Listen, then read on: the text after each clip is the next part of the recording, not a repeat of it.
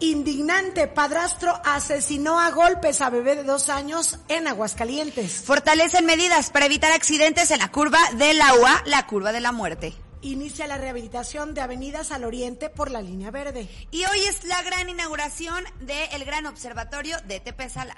Aguascalientes es tercer lugar nacional en incremento de exportaciones. Ofrece DIF Municipal de Aguascalientes rehabilitación a pacientes con secuelas de cáncer de mama. Y en información de México y el mundo es oficial, expulsarán del PRI a Osorio Chong, a Claudia Ruiz Macié y a Omar Fayad. Mueren dos niños por dengue en Veracruz. Tomen sus precauciones. Y se recupera maestra apuñalada por alumno en Coahuila y pondrá denuncia, pero ¿qué cree? Se especula que la educadora le hacía bullying. Suspenden clases en Nuevo León por las intensas lluvias que se han presentado. Y Tesla si va, son falsos los rumores de que cancela su instalación en Nuevo León. Diputado de Morena quiere eh, repatriar los restos de Porfirio Díaz. En deportes, Chivas en crisis. Así como expulsaron ya o sacaron del equipo a tres jugadores, ahora se va el director técnico después del clásico. En espectáculos, Peso Pluma arrasa en los premios Billboard a llevarse ocho premios, entre ellos el de Artista de Revelación del Año y de vergüenza. Alejandro Fernández se quedó dormido en pleno concierto en un evento privado en, en la Arena México. Aparentemente estaba en estado de ebriedad. Esta y más información hoy en Noticiero 2.9.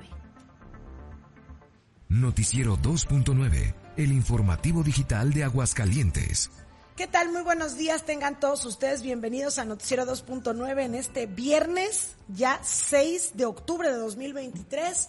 El noticiero digital de Aguascalientes que se transmite a través de Facebook y de YouTube en nuestras páginas Noticias 2.9, Canal 2.9 y Zona Deportiva. Con muchísimo gusto presentándole la información en este cierre de semana con algunos inconvenientes técnicos, como ya lo sabe, el tema del Internet en ocasiones no tiene palabra, pero estamos aquí tratando de solucionar las cosas y presentes para llevarles lo mejor de la información en este día, que saludo con mucho gusto a mi querida Jackie López. Jackie, muy buenos días. Lizeth, ¿qué tal? Muy buenos días. Te saludo a ti al auditorio y al señor Ramón con muchísimo gusto. El día de hoy, don viernesitos, don Ramón, el señor don, Ramón. En este viernesito, quédese aquí con nosotros para que usted esté bien informado, termine esta semana pues enterado de lo que está sucediendo en los deportes, en los espectáculos a nivel local, internacional, policíaca también, ¿por qué no? De repente ahí le metemos un poquito, pero bueno, pues quédese con nosotros porque de verdad hay mucha información de su interés. Comparta con su red de conocidos nuestra transmisión completamente en vivo desde Facebook Live Noticias 2.9, así como también a través de YouTube. Ingrese a Instagram, póngale en el buscador Noticias 2.9 y ahí póngale en seguir porque vienen sorpresas, vienen nuevos proyectos aquí en Noticiero 2.9 y además también para que usted esté informado 24/7, Lisette. Así es, mi querida Jackie, saludamos también en micrófonos y en producción a Ramón Tiscareño. Ramón, muy buen día. ¿Qué tal, Licen? Muy buenos días, muy buenos días, Jackie. Buenos días a todas las personas que ya se van conectando a nuestras transmisiones de Facebook y de YouTube. Bienvenidos a este Noticiero 2.9 de fin de semana. Ya por fin es viernes, nos vamos, nos largamos. Nos vamos. fin de semana a, eh, bueno, pues a departir y a degustar unas ricas bebidas, como dice nuestro querido Fer, agüita de cebada para todo el fin de semana. Así es ah, que véngase con nosotros, véngase No traía el plan, pero... No traía el plan, pero bueno, está bien, no venía preparada. Oye, fin de semana movidito, movidito que estará. Oye, rapidísimo, bueno, saludar a todas las personas. Ayer eh, felicitamos a nuestra querida Klaus, pero, híjole, eh, por las dificultades técnicas ahí estuvimos medio fallándole, pero bueno, un abrazote para mi querida Klaus que ya anda por aquí. Nos dice buenos días Liz, aquí y Ramón. Buenos días, Klaus. Eh, dice, por Madero viene una marcha de adultos mayores, al parecer es por lo de INAPAM. Ah, sí, es de lo de correcto. INAPAM. Tenemos, tenemos noticias de INAPAM porque parece ser que van a, eh, el gobierno federal decide terminar. Oye, pero qué incongruencias, deciden terminar con este programa y acaban de anunciar que con las tarjetas de INAPAM tienen descuentos en Mexicana. Sí, yo también no Por eso. O sea, de veras. No le van a hacer descuento a nadie. No, pero espera, deja de eso. Se lo anuncian con bombo y platillo. Es que. Pero además. Programas. Mira, bueno. Mira nada más. Hay que verificar bien la información, Ramón, que yo no tenía oportunidad de checarlo, nada más lo escuché. Hay que checar bien porque también luego algunos medios de comunicación, por golpear al gobierno federal, digo, nosotros nos criticamos al gobierno federal también, pero cuando realmente, o sea, cuando la información es verídica. Pero no echamos mentiras. Exacto, a veces la información está manipulada y déjenles digo, ¿por qué? Porque cuando yo escuché esto dije, Mira, lo más seguro es que pueda ser como con el INE, que querían desaparecer al INE como tal, como INE, pero iba, iban a crear otro organismo, que desde luego ahí querían por completo hacer lo que ellos eh, querían, un cambio total, una transformación, y si en efectivo, eh, efectivamente era desaparecer al INE en varios sentidos que no les convenían. Pero acá lo que yo estoy pensando, y, les digo, no he podido checar la información, será cuestión de checarla o que alguien nos diga, pero en muchas ocasiones te dicen, va a desaparecer el, el INAPAM, pero va a ser el instituto, o sea, lo que cambia como que dice el nombre, la personalidad jurídica del instituto, pero todo sigue siendo lo mismo, sigue los mismos beneficiarios, no pasa nada. Por eso tengo que hay que checarlo. Es correcto. Lo checamos en unos minutos cuando empecemos con la información. Mientras, también queremos saludar a nuestro querido amigo Fabián Flores Álvarez, que nos dice feliz viernes para todos. Saludos. Feliz gracias, feliz viernes. Gracias, gracias, querido Fabián. Oye, también eh, quiero mandar un saludo a Rogelio, que me andaba diciendo desde temprano. Oigan, ¿y qué onda? ¿Y el programa? Aquí estamos. Lo que pasa es que fíjate que tuvimos que arreglar ciertas eh, dificultades técnicas, como toda la vida. Aquí, cada que llueve, en esta parte, en el primer cuadro de la ciudad, o se va el internet o la luz. O se va la, luz.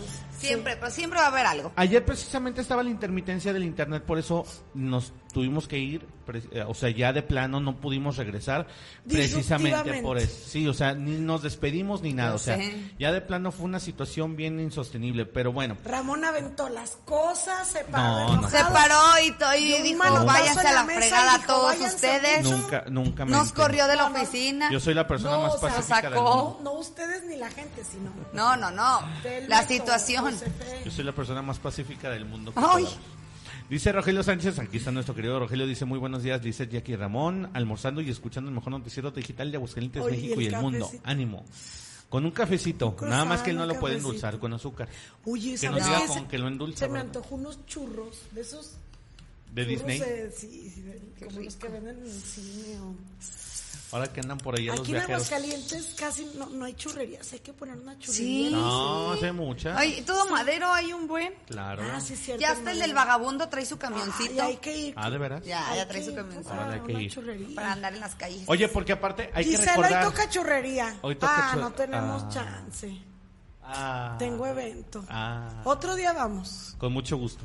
Oye, dice, mm, no, eh, dice Rogelio Sánchez, uy, ustedes están dejadas, jajaja. Pues ya sé. Oye, nada más, este, eh, bueno, precisamente el clima ya aquí va a empezar a cambiar favorablemente. Antes de que veas con el clima, dice Klaus, gracias por sus felicitaciones, los amodor. Ah, ah muchas gracias, querida Klaus. Oye, con tanto cariño que le aventamos, mínimo las mañanitas sí se las aventamos completitas, es así la felicitación como O sea, ayer el programa fue las mañanitas de Klaus. Nada más, nada más nos conectamos para eso, hay que decirlo. Oye, este, y bueno, pues el clima sí, efectivamente, así como lo decían eh, chicas, eh, bueno, pues ya está como para echarnos un churrito con chocolatito, con cafecito, porque van a empezar a bajar las temperaturas en Aguascalientes y por supuesto en todo México debido a la presencia del Frente Frío número 5 que ya se avecina.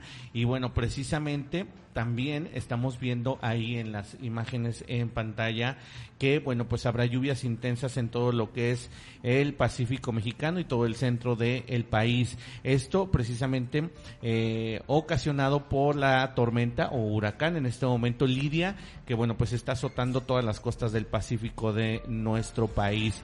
Eh, habrá en, en, el norte, habrá precisamente rachas de 40 a 60 kilómetros por hora durante la madrugada de este sábado, o sea, hoy por la noche. Y bueno, pues eh, habrá temperaturas, descenso de temperaturas precisamente en Aguascalientes. Hablando de Aguascalientes, estamos ahorita en una temperatura de 19 grados centígrados, esperamos una máxima de 28 y una mínima de 15. Eso es lo que se espera para Aguascalientes y para todo el país. Precisamente, oye, estamos viendo ahí cómo van a estar las lluvias. Va a haber lluvias fuertes aquí en Aguascalientes, se pronostican de esta manera. y bueno, pues eh, esto, por supuesto, dado a conocer por la Conagua. La Conagua, fíjate que eh, estuvimos viendo las imágenes de radar Lisset y bueno, pues ahí están las rachas de viento. Es lo que te iba a comentar, porque en el pronóstico por hora que, que, tenemos aquí del día de hoy en Aguascalientes, sí. no hay lluvias, no aparecen lluvias aunque en ocasiones tampoco la, eh, están pronosticadas y se presentan. Pero sí me llama la atención que a las 8 de la noche está, está marcado este viento fuerte, hasta 26 kilómetros por hora alcanzaría y supongo que será esa hora. Efectivamente. Y fíjate que, que, bueno, pues estas lluvias intensas estarán dando ahí como lo ven en la pantalla. Hoy 6 de octubre en Coahuila, Nuevo León, Tamaulipas, San Luis Potosí, Hidalgo, Puebla, Veracruz, Oaxaca y Chiapas. Así lo están marcando, lo están pronosticando desde allá, desde la central de la Conagua. Y bueno, pues ahí están las imágenes de radar. Como les digo, el eh, huracán Liria o esa tormenta tropical que no se mueve del Pacífico, incluso fíjate que no ha tenido mucho movimiento, Lizeth, sino que se retira poquito de, de las costas del Pacífico, pero sigue en su lugar. O sea, no tiene así como que un, un recorrido ascendente o descendente, sino que sigue, sigue ahí eh, pues parado en esta, en esta parte del Pacífico, donde por supuesto pues está haciendo muchos estragos en todo lo que es nuestro país. Ahí están las rachas de viento, Lizeth, precisamente lo que tú comentabas. Eh, bueno, pues aquí en Aguascalientes se esperan rachas de hasta 28 kilómetros por hora, pero fíjate que en todo lo que es las costas de Tamaulipas y Veracruz estarán esperándose rachas de 40 y 60 kilómetros por hora, o sea, van a estar fuertes las rachas de viento, por lo que, bueno, pues a todo, todas las, personas eh, les pedimos tomen sus precauciones. Ahí está la, la tormenta, precisamente este ciclón eh, que se está, está generando estos canales de baja presión en todo lo que es el suroeste de nuestro país, todo lo que es al sur, todo lo que es Campeche, Chiapas, Oaxaca, incluso Tabasco, también afectando lo que es la península de Yucatán y la frontera con Guatemala y Belice. Pues ahí está esta información desde la Conagua. Se esperan lluvias, eh, como te decía, hay eh, pronóstico de lluvias para muchas partes de nuestro país, en las que, bueno, pues están pronosticando eh, varias intensidades. Mira, ahí lo estamos viendo. Intensas se van a dar en Coahuila, Nuevo León, Tamaulipas, San Luis Potosí, Hidalgo, Puebla, Veracruz, Oaxaca y Chiapas muy fuertes en nuestro vecino, nuestro vecino estado de Zacatecas, Durango, Sinaloa, Nayarit, Guerrero, Querétaro y ah. Tabasco. Y en Aguascalientes, Lizeth, así como lo decíamos, van a darse lluvias fuertes. Eh, Ayer eran muy fuertes, ¿verdad? Ayer eran, muy fuertes, hoy van a estar un poco más moderadas. Ayer sí llovió bastante. ¿eh? Fíjate que algunos lugares, porque incluso, bueno, nos movimos nosotros entre lo que es el poniente y el norte de nuestro de nuestra ciudad capital y al norte no se veía que había llovido. En algunas zonas no. En algunas zonas no llovió y por ejemplo acá para todo lo que es el poniente, todo lo que es el Picacho, todo lo que es este puestas del sol, eh, todo lo que es acá para el sur, para Villa Asunción, llovió demasiado, estuvo muy fuerte la lluvia, entonces bueno, pues ahí está el pronóstico para las siguientes horas. Por favor, tome sus precauciones, si va a salir, trate de hacerlo por zonas que no sean muy transitadas y por supuesto por zonas que no haya encharcamientos y que pueda causar a lo mejor que su auto se quede varado, ¿verdad, Lizeth? Porque eso es lo más que se da aquí en Aguascalientes. Y pues eh, me llama la atención ahorita 19 grados es temperatura, se puede decir, muy alta.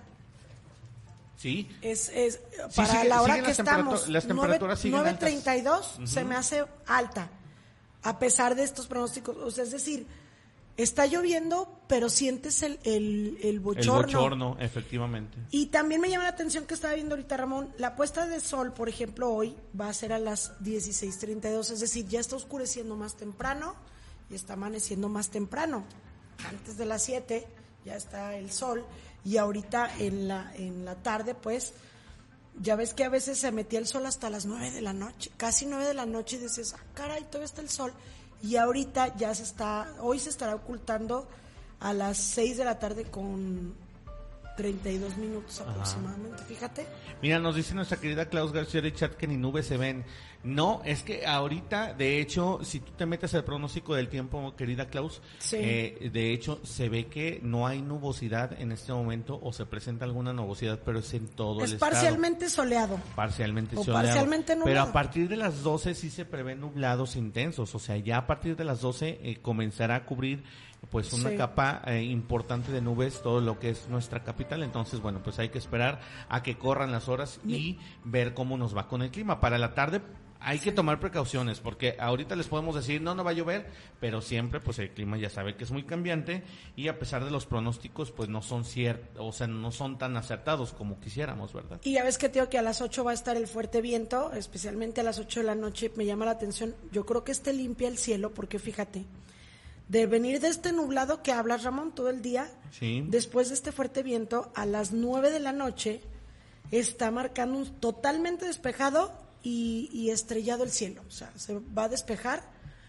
Y después de las 10 de la noche este pues o sea como que nubladito también oye qué bueno porque recordemos que hoy es la inauguración del observatorio observatorio sí, mira yo creo que se lo está mandando adrede a las 8 ojalá ojalá de veras que no el universo. Sí ojalá de veras que no les obstaculice eh, la visibilidad, eh, a, a este a este nuevo observatorio que estarán inaugurando el día de hoy nuestra querida nuestra querida, nuestra querida alcaldesa de Tepezalá, Leti, a quien le mandamos un fuerte abrazo, y que bueno, pues hoy precisamente, Lizeth, eh, rapidísimo, digo, continuando con la información y continuando con la poca visibilidad que se podrá dar en Aguascalientes en las próximas horas, ojalá y no arruine esta, esta importante inauguración, ¿no? Este observatorio que tenía tiempo esperando ser, eh, hacer este totalmente terminado. Fíjate, ¿cuándo estuvo ya con nosotros? Estuvo hace unos meses de hecho, lo platicamos Como ayer. En enero, febrero, ¿no? Jackie y yo lo platicamos que estuvo con nosotros no hace unos antes, Ramón, déjate digo porque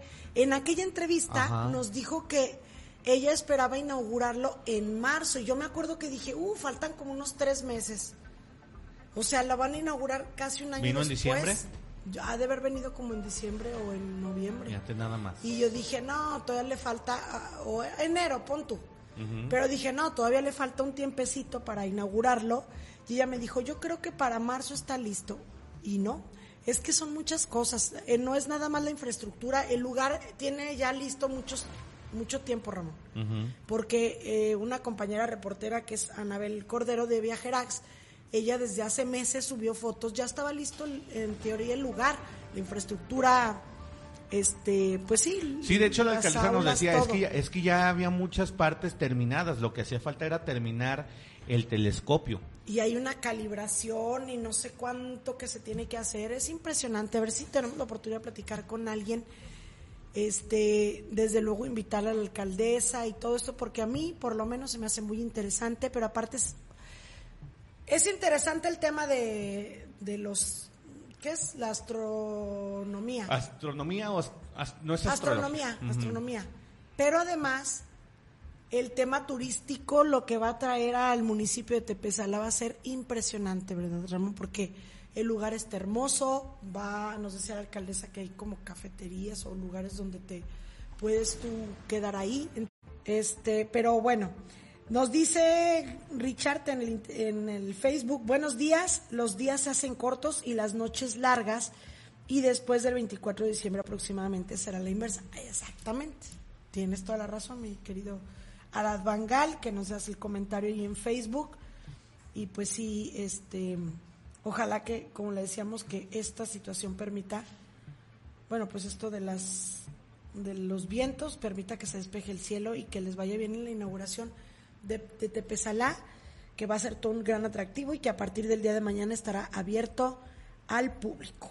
Magnífico, por supuesto, aquí estaremos llevando a Juan Itisca. Es correcto. Oye, querida Lisette, bueno, y estamos experimentando otra vez, otra vez este... ¿Esos picos? Esos picos que tenemos. Eh, nada más, bueno, a hacerles eh, eh, la aclaración. Aquí en el centro, precisamente por estas estas situaciones, las lluvias y todo, luego la infraestructura queda muy muy endeble, pero bueno, pues ahí está. Oye, Lisette, después de estas excelentes noticias, después del clima y después de saludar a nuestros queridos amigos, hoy tenemos que dar una terrible noticia, una noticia que de veras ayer nos conmovió y, y, nos y nos hizo de veras este pues preguntarnos qué está pasando, ¿no? ¿Qué está pasando con la sociedad? Ayer lo escuchábamos por la tarde esta esta noticia algunos compañeros del, del medio del medio policíaco, del ámbito policíaco, del eh, periodismo policíaco eh, estaban precisamente abordando este tema en el que un, un pequeñito de dos de dos años, Lisette, eh, habría sido eh, asesinado por su padrastro. Esto, esto empezó a correr, bueno, lógicamente después de ciertas indagaciones e investigaciones, pero fíjate que la tarde de ayer empezó a, correr esta información de que un, un joven padre de familia habría llegado a un consultorio de estos, así como me imagino como de una farmacia del ahorro o un doctor de estos de los que son de los que están ahí al, alcance pues de, de, la mano allá de, la, de las familias no este entonces llega llega este sujeto con el niño en brazos con este niño que tenemos ahí ahí en la imagen llega con él en brazos y le dice el doctor es que se me cayó es que se cayó mi hijo, desesperado así con, con una sangre fría tremenda el doctor lo empieza a checar y él dice, es, yo no lo chequé, incluso algunos amigos eh, reporteros lo entrevistaron y el doctor decía, es que yo no lo chequé. Yo directamente me fui, este, me fui a, eh, pues tratar de reanimarlo porque no tenía signos de vida ya lamentablemente no lo pude reanimar, entonces pues yo nada más lo que hice fue decir, ¿sabe qué? El niño ya falleció. Bueno, el asunto es, Lisette, eh, que, bueno, pues eh, ayer, el, el, día de ayer concluyeron la necropsia a la que fue sometido precisamente este pequeño de dos años, siete meses, que fue reportado sin vida, como te decía, y con huellas, híjole mano, es que es lo peor, con huellas de violencia dentro del consultorio de una farmacia de genéricos, como yo te decía. Y bueno, pues la Fiscalía General del Estado ya concluyó que Javiercito, eh, así se llamaba este pequeñito, fue asesinado a golpes eh, que le habían propinado en la cabeza, en el pecho y en el abdomen. Incluso, Lisette, fíjate cómo llegaría el nivel de sadismo que incluso dicen que tenía mordidas en varias partes del cuerpo. Bueno. Y fractura de cráneo, Ramón. para que tenga un bebé fractura de cráneo es porque el golpe fue... No, fue terrible, fue contundente. Las causas de las muertes, eh, así como lo, dices, eh, Lisette, fueron establecidas como un traumatismo cráneoencefálico severo y abdominal que incluye la fractura de varias costillas. O sea, ¿cómo sería? Y, y, bueno, vemos al sujeto que está ahí a un lado y claro, imagínate la fuerza que imprime en un golpe a un pequeño de dos años, siete meses. Bueno. Hasta la noche de ayer, Lizeth, el padrastro identificado como Aldo Fabián de 24 años, eh, se mantenía eh, como el, el, principal sospechoso de la golpiza que recibió este pequeñito y que bueno, pues lo llevó eh, a parar ser citado allá en, en, el consultorio. en el caso de la madre del menor, identificada como Reina Guadalupe de 27 años de edad, sigue sujeta a investigación esta mujer para determinar algún grado de responsabilidad o no en lo que le ocurrió en lo que pues, pues, lamentablemente pues ya vimos que le ocurrió a este pequeñito. Eh, eh, fíjate que este caso, así como te decía Lizeth, quedó al descubierto precisamente porque la mañana de ayer este eh, las eh, pues las autoridades fueron notificadas por teléfono vía telefónica que en este consultorio de la farmacia de genéricos ubicada ahí en el cruce de José de Jesús González García y José Ruiz Esparza Vega en el fraccionamiento Villas de Nuestra Señora ya sabemos allá siempre pasan las cosas. Se encontraba un niño inconsciente y al parecer sin vida. O sea ya había llegado inconsciente. El doctor lo empezó a checar.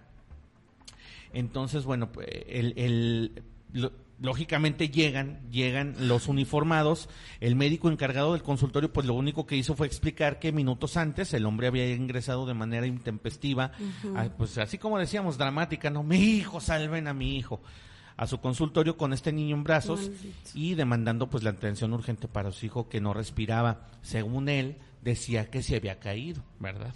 Tras la valoración del doctor, pues se confirmó que el niño ya no tenía signos de vida, lamentablemente había perdido la vida y bueno, pues además tenía marcas en su cabeza que podrían ser consideradas como huellas de violencia. El doctor se dio cuenta inmediatamente de esto, dice que lamentablemente él no hizo una no hizo valoración alguna. Sí, yo lo único que lo, lo único que me, de lo que me pude percatar fue que ya el niño venía totalmente sin vida, o sea, ya venía muerto. Yo lo único que hice, que hice fue, señor, el niño viene sin vida, hay que dar aviso a las autoridades. Y bueno, pues te digo, tras esta valoración. suerte que no se fuera el sujeto, porque esos sujetos no tienen escrúpulos pues ni nada. Pudo, haberle, pudo haber agredido al médico o algo. Digo, ¿qué valor del médico? Es que tienes ahí una persona que sabes, aparentemente es un. Todos los médicos que reciben este tipo de casos de niños que vienen muriéndose o que mueren y que llegan, generalmente los que llegan con ellos son los propios agresores. Es como un modus operandi, casi es una regla. Entonces, los médicos perfectamente saben que pueden estar frente al criminal. Claro. Imagínate, no sé si tuvo el valor, como dices, de decirle, el niño, bueno, viene muerto y tengo que darle aviso a las autoridades, o se sale y le dice, permítame, y va y habla a las autoridades, lo que sea, pues qué bueno que el doctor lo hizo porque se pudo haber ido eh, este hombre con el niño en brazos y veto a saber. Pues ¿Me explico? El asunto, el asunto que bueno, pues el, el, sujeto inmediatamente se comunicó este, digo, después de esta valoración que le hizo el doctor así rapidísima, él, él sí dijo, ¿sabe qué? Viene sin vida y aparte el doctor dijo, eh, viene con huellas visibles de violencia porque el niño traía golpes en la cabeza, pero varios, o sea, no fue así como es que se me cayó de la cama, trae un chipote, no, la cabeza la traía visiblemente, o sea, imagínate tú con fractura de cráneo. Pues, claro, una caída no te hace varios golpes, ni eh, mordidas. Según este sujeto, este venía, eh, se le había caído de la cama.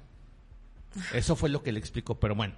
Minutos más tarde, eh, más tarde, Lizeth llegó al consultorio la madre del pequeño Javiercito, y, que, que es eh, una empleada que trabaja en un negocio de venta de birria y bueno, pues ella nada más se explicó que recibió una llamada por parte de su pareja explicándole que tenía que llegar rápido al consultorio porque algo le había ocurrido al niño. Imagínate tú autoridades ministeriales ordenaron el aseguramiento. No tenía idea de qué, porque pues como dejaba a su hijo, su hijo en buenas manos, ¿verdad? Las autoridades del Ministerio Público pues ordenaron el aseguramiento de los dos adultos mientras esclarecían las causas de la muerte del menor, o sea, mientras le hacían la necropsia de ley. La Fiscalía pues ya ha confirmado que el niño presentaba marcas eh, recientes y de tiempo atrás que muestran que era violentado y en muchas veces torturado. Justamente es lo que te iba a decir. Dice, obviamente la mujer es detenida para determinar si hay un grado de responsabilidad. Por supuesto que lo tiene que haber, Ramón. Si esto hubiera sido golpes de una única ocasión, tú podrías decir, él siempre lo cuidaba porque yo me salí a trabajar y lo cuidaba bien y nunca hubo problema y ahorita puede ser que el fulano llegó drogado, explotó mil cosas y lo golpeó. Pero cuando las autoridades te dicen hay antecedentes de que tenía otro tipo, mira, hay una prueba que se llama es es que es una más más exhaustiva. A, ¿Qué será? pericial. Ah, ok. Eh, ay, no recuerdo ahorita, se me fue el nombre, pero es hace cuenta como hacer cortes, por decirlo así, de cada una de las partes. Cortes así muy milimétricos. Que lo que, un golpe que ahorita no está vigente, que no es reciente más bien, no lo puedes determinar en una prueba pericial normal, en una necropsia o en una prueba pericial. Pero por eso, en este tipo de casos, hacen estas pruebas que son, que ellos le llaman que hacen cortes de estaba la mamá. Pero imagínate pensar que sí lo hizo cuando estaba la mamá presente, que estando la mamá lo golpeara y ella no supiera defender a su hijo con uñas y dientes. Cabe, la posibilidad precisamente por lo mismo, porque, porque cuando tú como mujer eres testigo de estas situaciones y no, hace, eh, no haces nada, eh, o, temes que el hombre se te vaya, o temes que ya no tengas con quién dejar al niño, o no sabemos la situación de, de, las mujeres, muchas veces juzgamos, lógicamente, eh, podría ella haber también sido violentada en algún momento, no lo sabemos, tampoco podemos juzgar a la madre de este pequeño, pero en muchos de los casos es comprobado, Lizeth, que es eh, este tipo de situaciones se dan bajo la, o sea, bajo la aprobación, la aprobación del consentimiento de la pareja, de la madre, ¿verdad? Este, ¿cómo se llama cuando tú no, no, ay, se me fue la palabra, una disculpa, cuando tú de plano no haces caso de, de Omisión, exactamente. Es, que es un término legal también. Hay una omisión de la madre. La situación es que esto se va a investigar. Es un caso indignante que ya no sabes, te da entre coraje y mucha tristeza. Y a mí lo que me da más coraje es, efectivamente, como dice Betina aquí en, en Facebook, por pequeñito que impotencia saber que hay tantos niños en situaciones como esta. Sí, efectivamente que hay muchos niños en esta situación y que no hay organizaciones que defiendan a los niños. Está el DIF que atiende ciertos casos cuando hay violencia, pero me refiero yo a asociaciones, instituciones, la sociedad que se organiza, así como se organizan grupos de feministas, como se organizan grupos de eh, maestros, de defensores de los políticos, mil cosas, pero asociaciones de contra la violencia en contra de los niños creo que no las hay, por lo menos a mí no me ha tocado conocer, por lo menos aquí en Aguascalientes. Y lo lamentable es que se siguen presentando y que allá afuera, en muchas casas, hay muchos niñitos así, de diversas edades. Aquí fue un niñito de dos años, en otras ocasiones son bebés, en otras ocasiones son niños de 14, de 17 años y que están viviendo situaciones así y que quedan al descubierto porque se le pasó la mano a este sujeto. Pero si no, Ramón, hubiera seguido este caso de maltrato contra este pequeñito. sí, sí la situación, la situación, bueno, pues es lamentable, como lo dices. Esto, eh, esto sin duda se ha dado varias veces en Aguascalientes. Recordemos también eh, algunas ocasiones en que, bueno, pues niños fueron, fueron eh, eh, pues torturados hasta el punto de haberles quemado con cigarrillo la piel, infinidad de situaciones que se han dado. El niño del contenedor, un caso muy famoso, hace como casi 20 años, ahí en la calle 28 de agosto había un contenedor por las tres centurias, encuentran un pequeñito muerto, tirado en el contenedor. Fue el el padrastro el que lo mató a golpes, la mamá también lo quemaba con cigarro y todo, se escaparon de Aguascalientes y nunca más se volvió a saber de ellos, Ramón. Y es un caso sin resolver de Aguascalientes que no se nos olvida. A nosotros no se nos olvida. Lamentablemente muchas de estas cosas prescriben. Mira, ni tienen que prescribir. Las autoridades se olvidan porque hay tantos casos por resolver que al último no pasa nada. Entonces, muy lamentable esta situación que se dio. ¿Hay comentarios sobre esto, Ramón? Sí, déjame rápido, leo comentarios. Lizeth me dice, mm, dice, eh, Klaus, aquí, aquí me quedé. Bueno, eh, rapidísimo.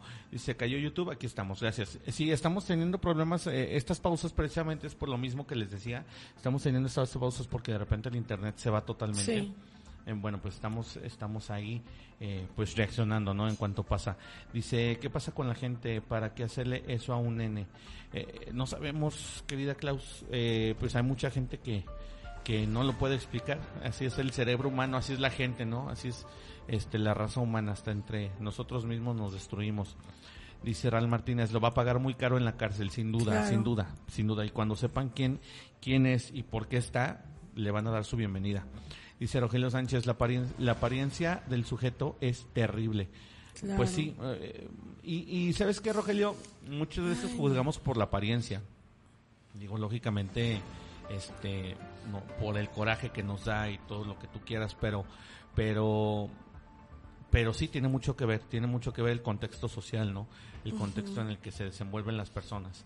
Dice Fabián Flores, qué pena que somos, Qué pena que somos más gente, pero menos, menos seres, seres humanos, como dice Mafalda. Efectivamente, somos. Pues que somos, somos animales. Somos animales. somos animales. Eh, este, eh, y estas situaciones lo corroboran, ¿no? Estas, estas situaciones cada vez lo dejan más en claro que no, eh, de repente en muchos sectores la evolución, la tecnología y todo, pero involucionamos como seres humanos. Ya no hay ya no hay empatía, ya no hay cariño, ya no hay todas esas cosas que como sociedad pues hacen mucha falta. Mejor los animalitos protegen a sus Es correcto. Dice Betina Romero, pobre pequeñito, qué impotencia saber que hay tantos niños en situaciones como esta. Pues sí, en efecto, qué, qué situación tan terrible y, por, pues ahora sí que nos quedamos también nosotros en, en el...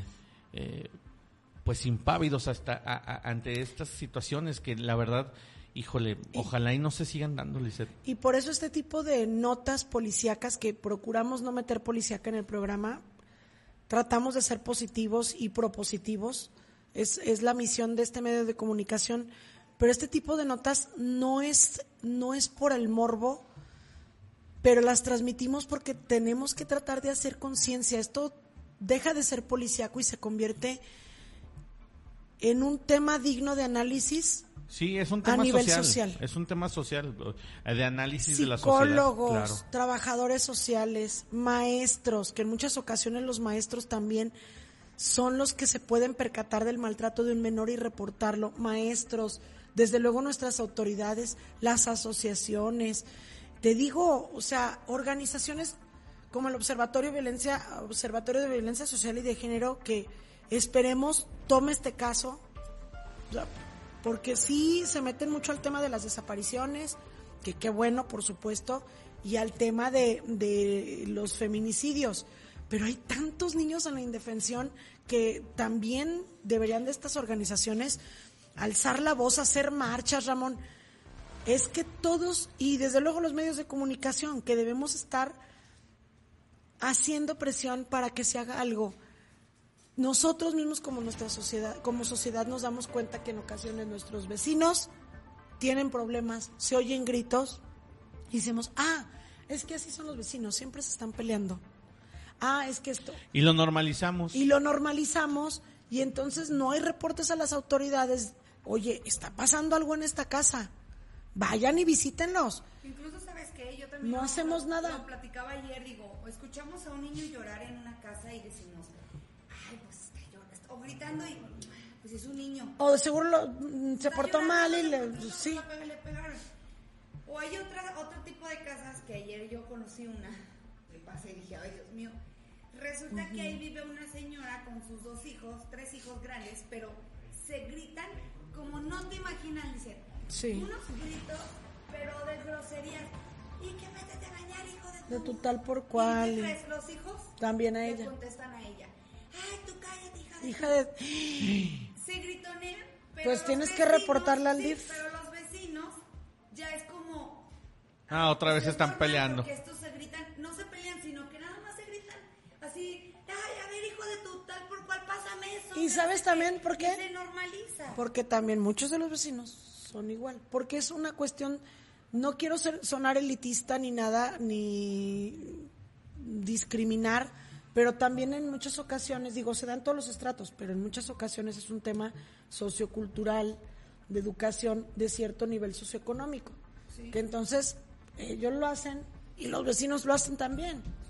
Hablando de esta misma manera. Muy, muy lamentable. Ojalá que se logre justicia con esto. Bueno, nos pasamos a otro tema, Ramón. Qué, terrible, qué terrible. Sí, hay que pasar, hay que pasarnos ese trago amargo porque, va, híjole, esperemos próximo, de veras, eh, próximas noticias eh, y que sean lo más eh, pronto posible, que se le dé cárcel y castigo a este, este sujeto, que lamentablemente pues asesinó de esta manera tan, tan fría a el pequeño Javiercito. Vámonos con más información, chicas. Eh, la curva de la UA, otro lugar que como da problemas. Que, ya no es la curva de la UA, yo diría que es la curva de la muerte. De la muerte, sí. No y sí. Porque, eh, bueno, es que es de cada ocho días, en ocasiones hasta más veces por semana, y son accidente tras accidente, y tal parece que no ven la evidencia que se queda de los, de los accidentes anteriores de la barda perimetral que, ¿sí se llama barda o reja? ¿Cómo le podemos sí, pues de la valla de la universidad. La valla de la UA que está toda golpeada por los vehículos, no. O sea, se siguen accidentando y lo peor, no solo se accidentan en las madrugadas, en los fines de semana. No, también en, el día, y entre semana. Y entre semana, dices, es que, ¿qué pasa ahí? Y precisamente las autoridades primero hablaron de la posibilidad de poner eh, como reductores de velocidad o vialetas.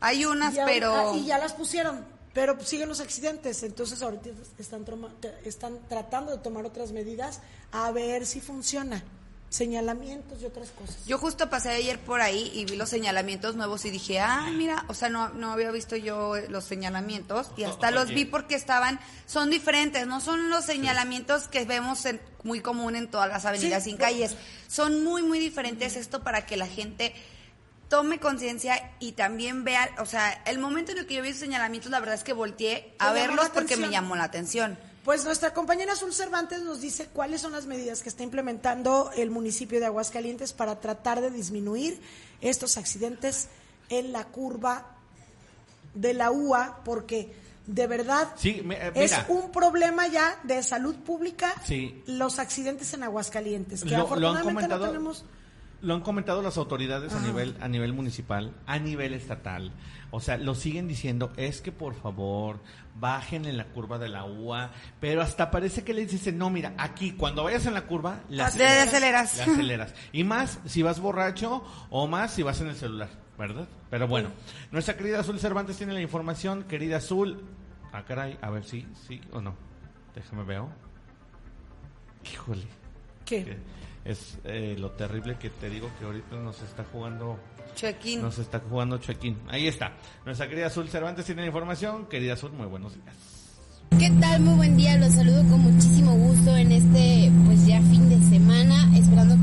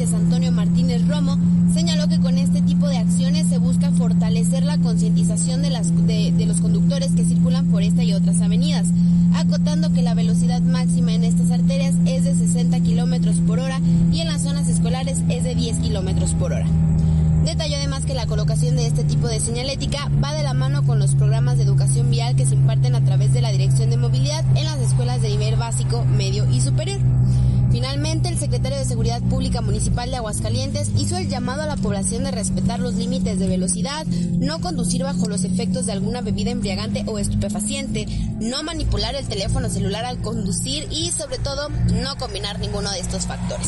Es muy importante que cuando estemos eh, pues, frente al volante seamos muy, muy responsables. Entonces, este, pues en efecto, la invitación es muy importante. No utilizar el teléfono, eso se está dando demasiado este, para ver incluso el, el mapa y demás. Entonces, no es lo correcto porque tenemos que estar muy, muy atentos a, lo que se está haciendo, a, a, manejar.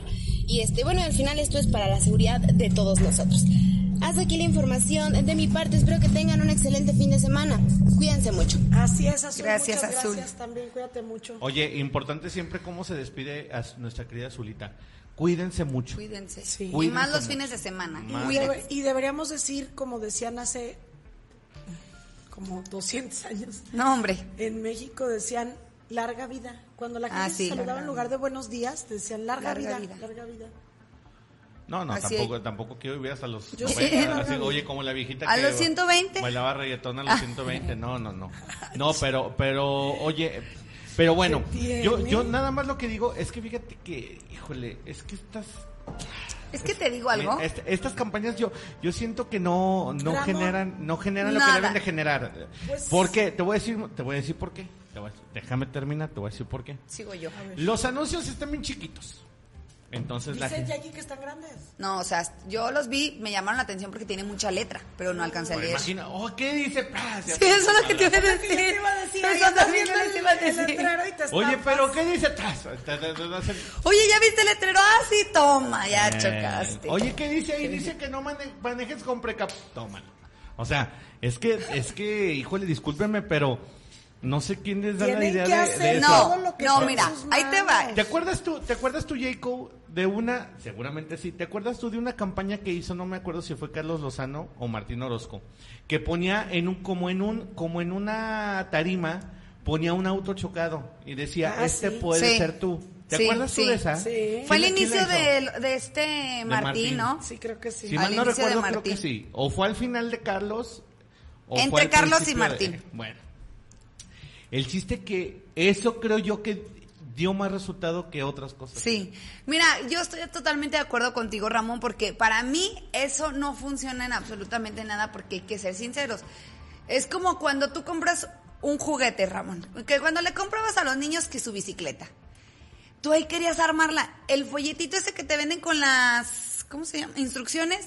No lo ves. Nunca es lo lo mismo acá. Claro. No le vas a poner atención y los vas a leer. A mí me llamó la atención, pero porque tiene mucho, Sí. mucho escrito, tiene demasiado, o se ve, para hacer un letrero se ve con mucho escrito. Claro. La verdad, se ve. Y aunque tenga el puro dibujito de las bebidas alcohólicas, no, y eso. La verdad es que si no sirvieron ni los ni las boyas esas que Sí. pusieron, No, ni los menos va no, menos va a funcionar esto. Yo también estoy de acuerdo contigo, Ramón, y justo también les iba a decir, es que yo, por ejemplo, ayer lo vi, pero lo vi, me llamó la atención eso y no lo leí porque voy Sí, manejando. no, puedes leer, no, no alcanzas a No leer. alcanzas a leer y aunque alcances, vas manejando. No tienes que poner tu Sí, la en otro lado. Yo creo también eso que es más fácil ver el carro así chocado y como que dices, ay Dios, no, sí. Porque te pasa. Y no les ha pasado que cuando van en segundo anillo y ven un choque, le bajan a la velocidad y dicen, ¡ay, no! Sí te da miedo. Digo, así como esa ocasión, creo que esa campaña fue de Adriana Jurado, de los carros chocados aquí en varios puntos, en varios cruceros. Pero era, pues, como por decir de utilería, o sea, era planeado. Digo, yo vería la manera cuando son pérdidas totales de dejar el carro. el Dejarlo ahí. Imagínate si hubieran dejado todos los carros ahí chocados. No, pues toda la avenida de ya no sería este segundo anillo. Que, creo que podría funcionar porque los van a seguir ocurriendo los accidentes. Yo estaba pensando el otro día, ¿por qué no dejan una malla ciclónica o investigan a ver si a nivel mundial se vende algún tipo de malla que haga las veces de un resorte, Ramón. No, no, no, no. Es que, es, que, mira, es, es como. Se van a seguir yendo los carros. Es que es como el niño que se porta mal.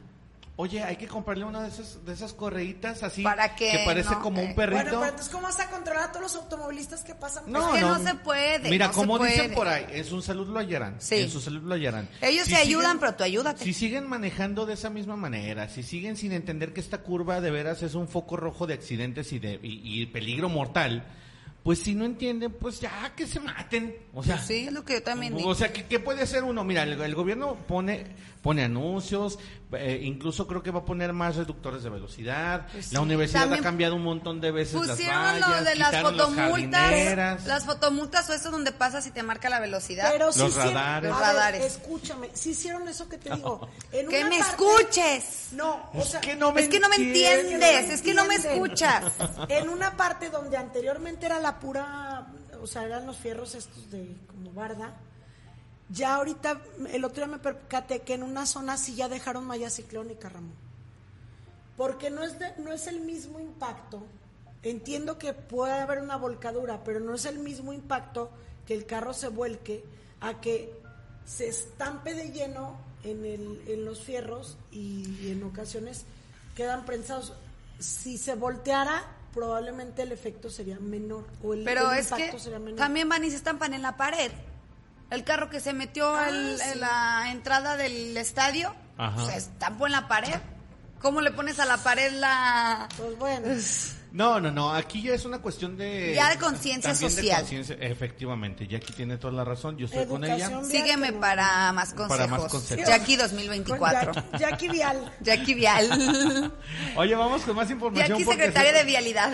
Nos estamos quedando muy atrás. Oye, rehabilitación de avenidas, dice Romero, un montón. También, ya También. Que municipal anoche que andaba Yo trabajo con el presidente, ando día y noche a su lado para sacar toda esta información. Porque para las personas que viven en el Oriente, usted va a decir qué bendición.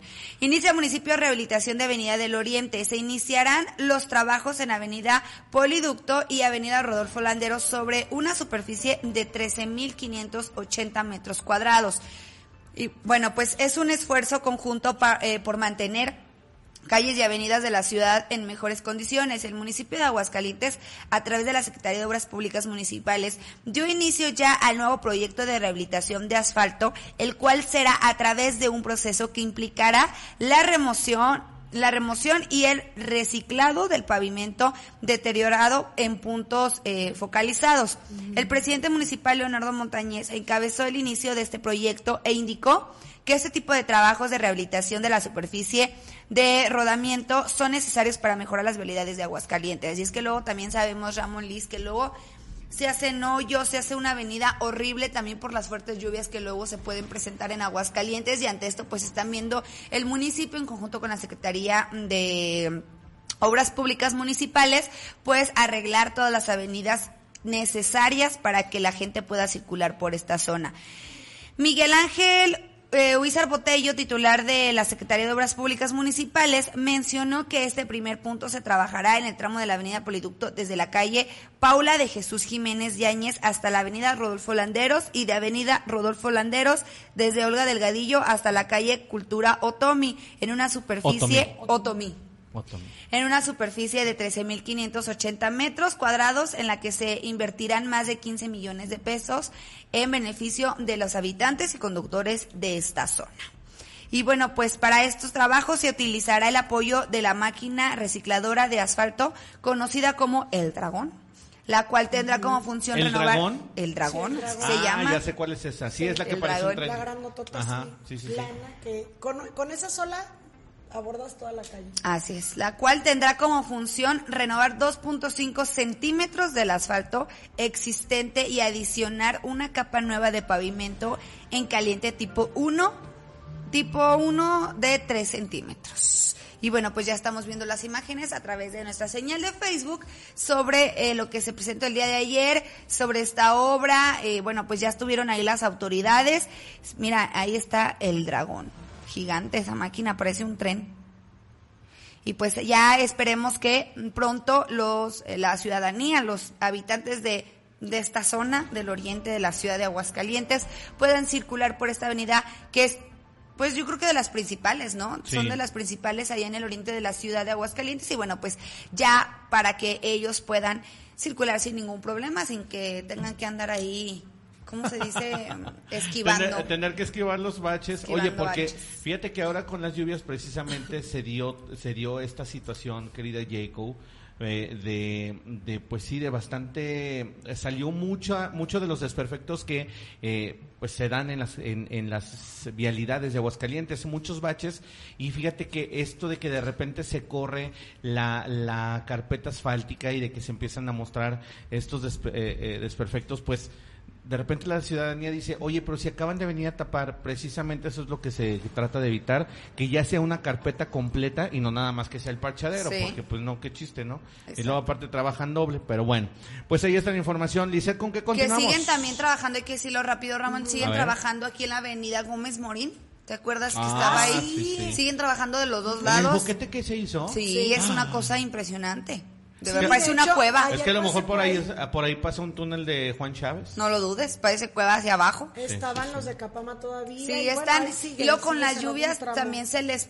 Eso Sí, hace que se retrase Exacto. porque se inunda más y tienen que arreglar lo de la inundación de un día antes. Entonces hay que tener un poco de paciencia porque ya está en los dos tramos. Así Ya ahora sí, seguimos con Malice. Vámonos con mi querida Ceci Ruiz porque tenemos buenas noticias. Aguascalientes, bueno, siempre ha destacado en algunos aspectos. Por ejemplo, Sí. la guayaba, que es bien conocido que en Aguascalientes hay muy buena guayaba y ah, se exporta, es calidad de exportación. El aguacate también, bueno, muchos, muchos productos. Pero cada vez más hay gente o empresarios que están exportando gracias a los apoyos de, de los gobiernos y fíjate que estamos ocupando ya el tercer lugar en exportaciones o en el incremento de exportaciones y nuestra querida Ceci nos explica esta información. Adelante Ceci, muy buenos días. Muy buen día, qué gusto estar nuevamente con todos ustedes trayéndoles más información. Efectivamente, tras conocer el último reporte de exportaciones publicado por el INEGI, nuestra gobernadora dijo que el valor de nuestro capital humano es hoy una de las principales ventajas competitivas de nuestra ciudad, no solo para la extracción de inversiones nacionales y extranjeras, sino también para dar a conocer la calidad de lo que se produce en la entidad. Al respecto, el titular de la Secretaría de Desarrollo Económico, Ciencia y Tecnología, Manuel Alejandro González Martínez, precisó que durante el segundo trimestre del año en curso, Aguascalientes alcanzó un valor de exportaciones que asciende a 3.305.9 millones de dólares, lo que representa un incremento del 16.3% con respecto al mismo periodo del año anterior. Esto lo ubica en el tercer lugar a nivel nacional entre los estados con mayor variación positiva. Detalló que el valor de las exportaciones para la entidad alcanzó los 9.519 punto millones de dólares durante los primeros nueve meses de la actual administración estatal, siendo esta una cifra histórica y muy superior a la que se logró en el inicio de los gobiernos anteriores. Hasta aquí mi información, volvemos con ustedes al estudio. Gracias a nuestra compañera Ceci Ruiz por esta información y bueno pues es una noticia muy muy, eh, muy- una muy buena noticia para Aguascalientes seguimos sumando en temas pues en todos los temas Ahora de educativo economía. salud y ahora Claro. economía y bueno son las 10 de la mañana con 15 minutos Ramón y tenemos aquí en el estudio a la licenciada Carla Isabel Mora, psicóloga clínica del Centro de Seguridad Social, Ana Urani Andrade Moreno, trabajadora social. Sí, correcto. Muy buenos días, chicas, y gracias por estar el día de hoy aquí con nosotros. Hola, buen día. A ver, platíquenos el día de hoy qué es lo que nos vienen a, comentar y a todas las personas que nos están sintonizando. Pues eh, venimos a hacerles una invitación a ustedes y como bien dices a las personas que eh, los están acompañando para el día 15 de octubre vamos a tener nuestra segunda caminata en mm, bueno a favor en contra de la lucha contra el cáncer, perdón. Y va a ser a las 7.30 de la mañana, nos estamos citando para dar inicio a las 8. El banderazo lo dará nuestro titular. Entonces saldremos de lo que es Alameda.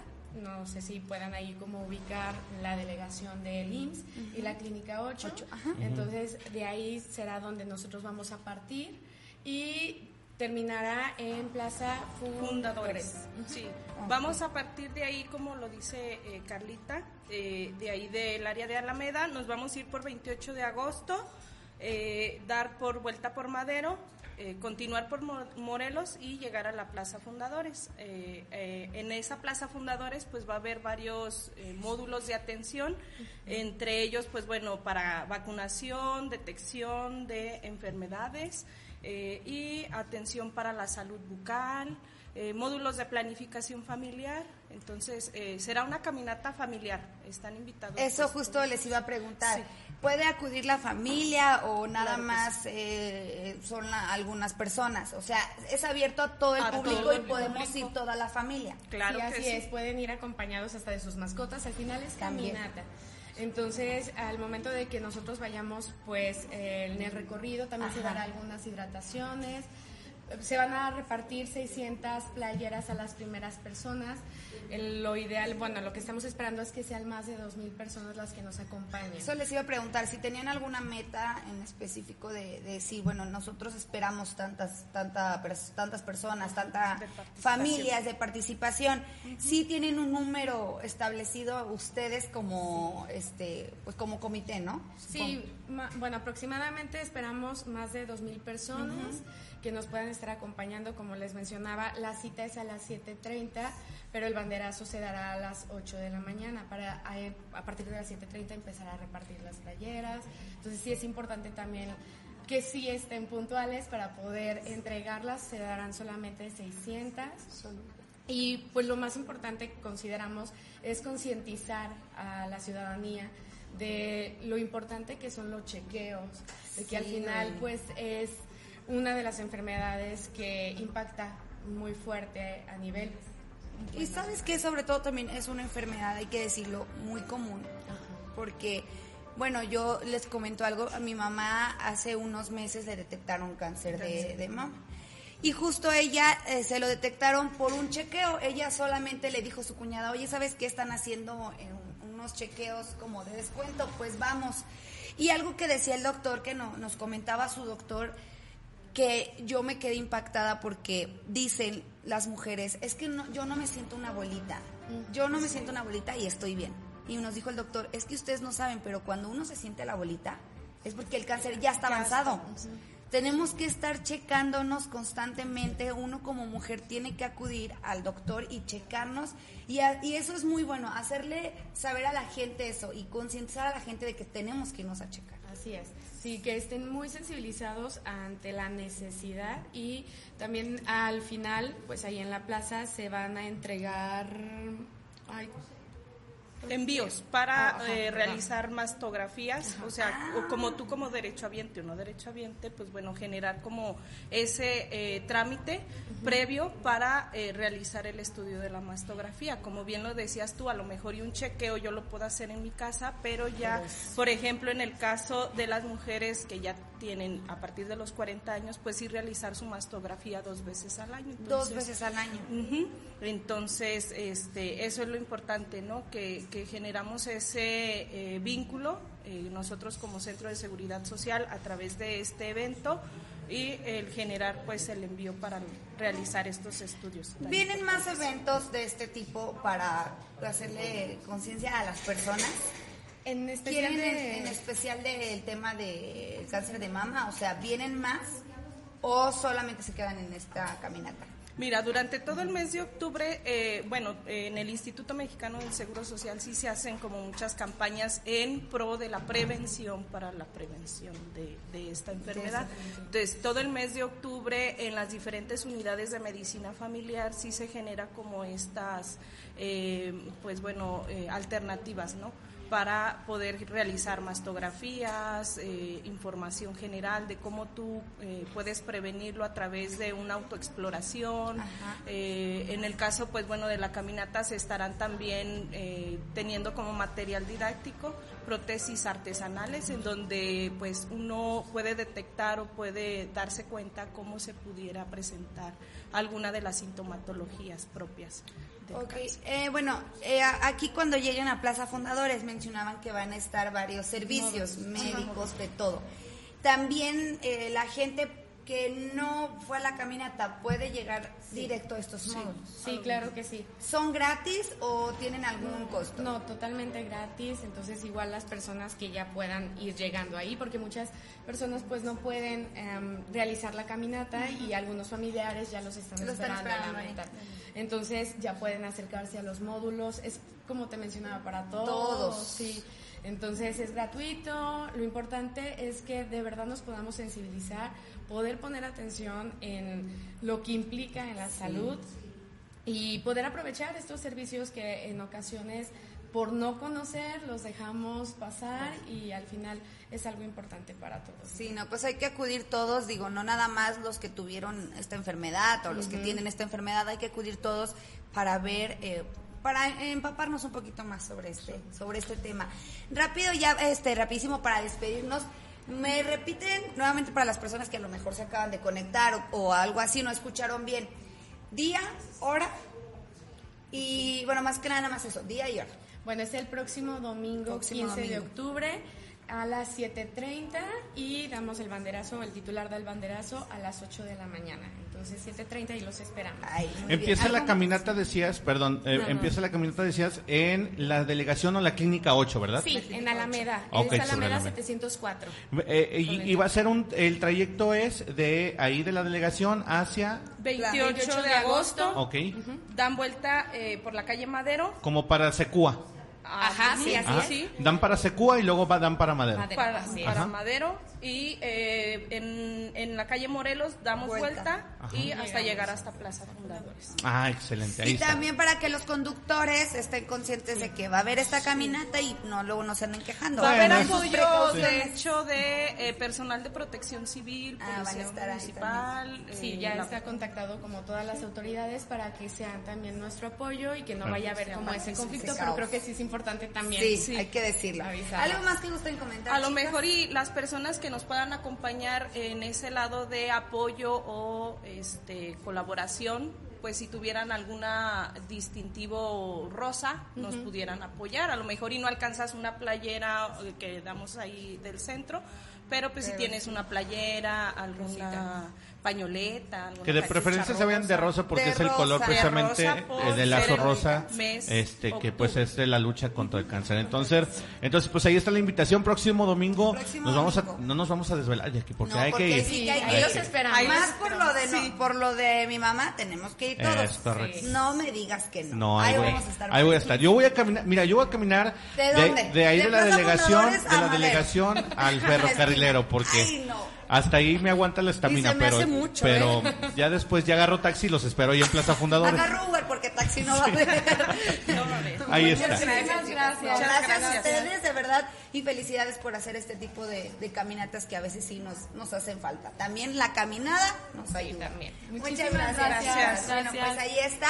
Invitados todos a esta caminata tan importante con el tema del cáncer de mama. Giselle Dávalos está ahí aquí con nosotros porque nos va a platicar justamente sobre eh, lo que ofrece el DIF municipal de Aguascalientes de esta rehabilitación a pacientes con secuelas del cáncer de Giselle, buenos días. Aquí continuando sobre este tema tan importante Efectivamente, el Departamento de Servicios Médicos del Sistema para el Desarrollo Integral de la Familia DIF Municipal de Aguascalientes reitera que está a disposición de la población la unidad de rehabilitación para personas con cáncer de mama, en donde se atiende a pacientes con secuelas de mastectomía, quimioterapia o radioterapia. Así lo informó Patricia Lucio Ochoa directora administrativa y encargada de despacho de la Dirección General del DIF municipal.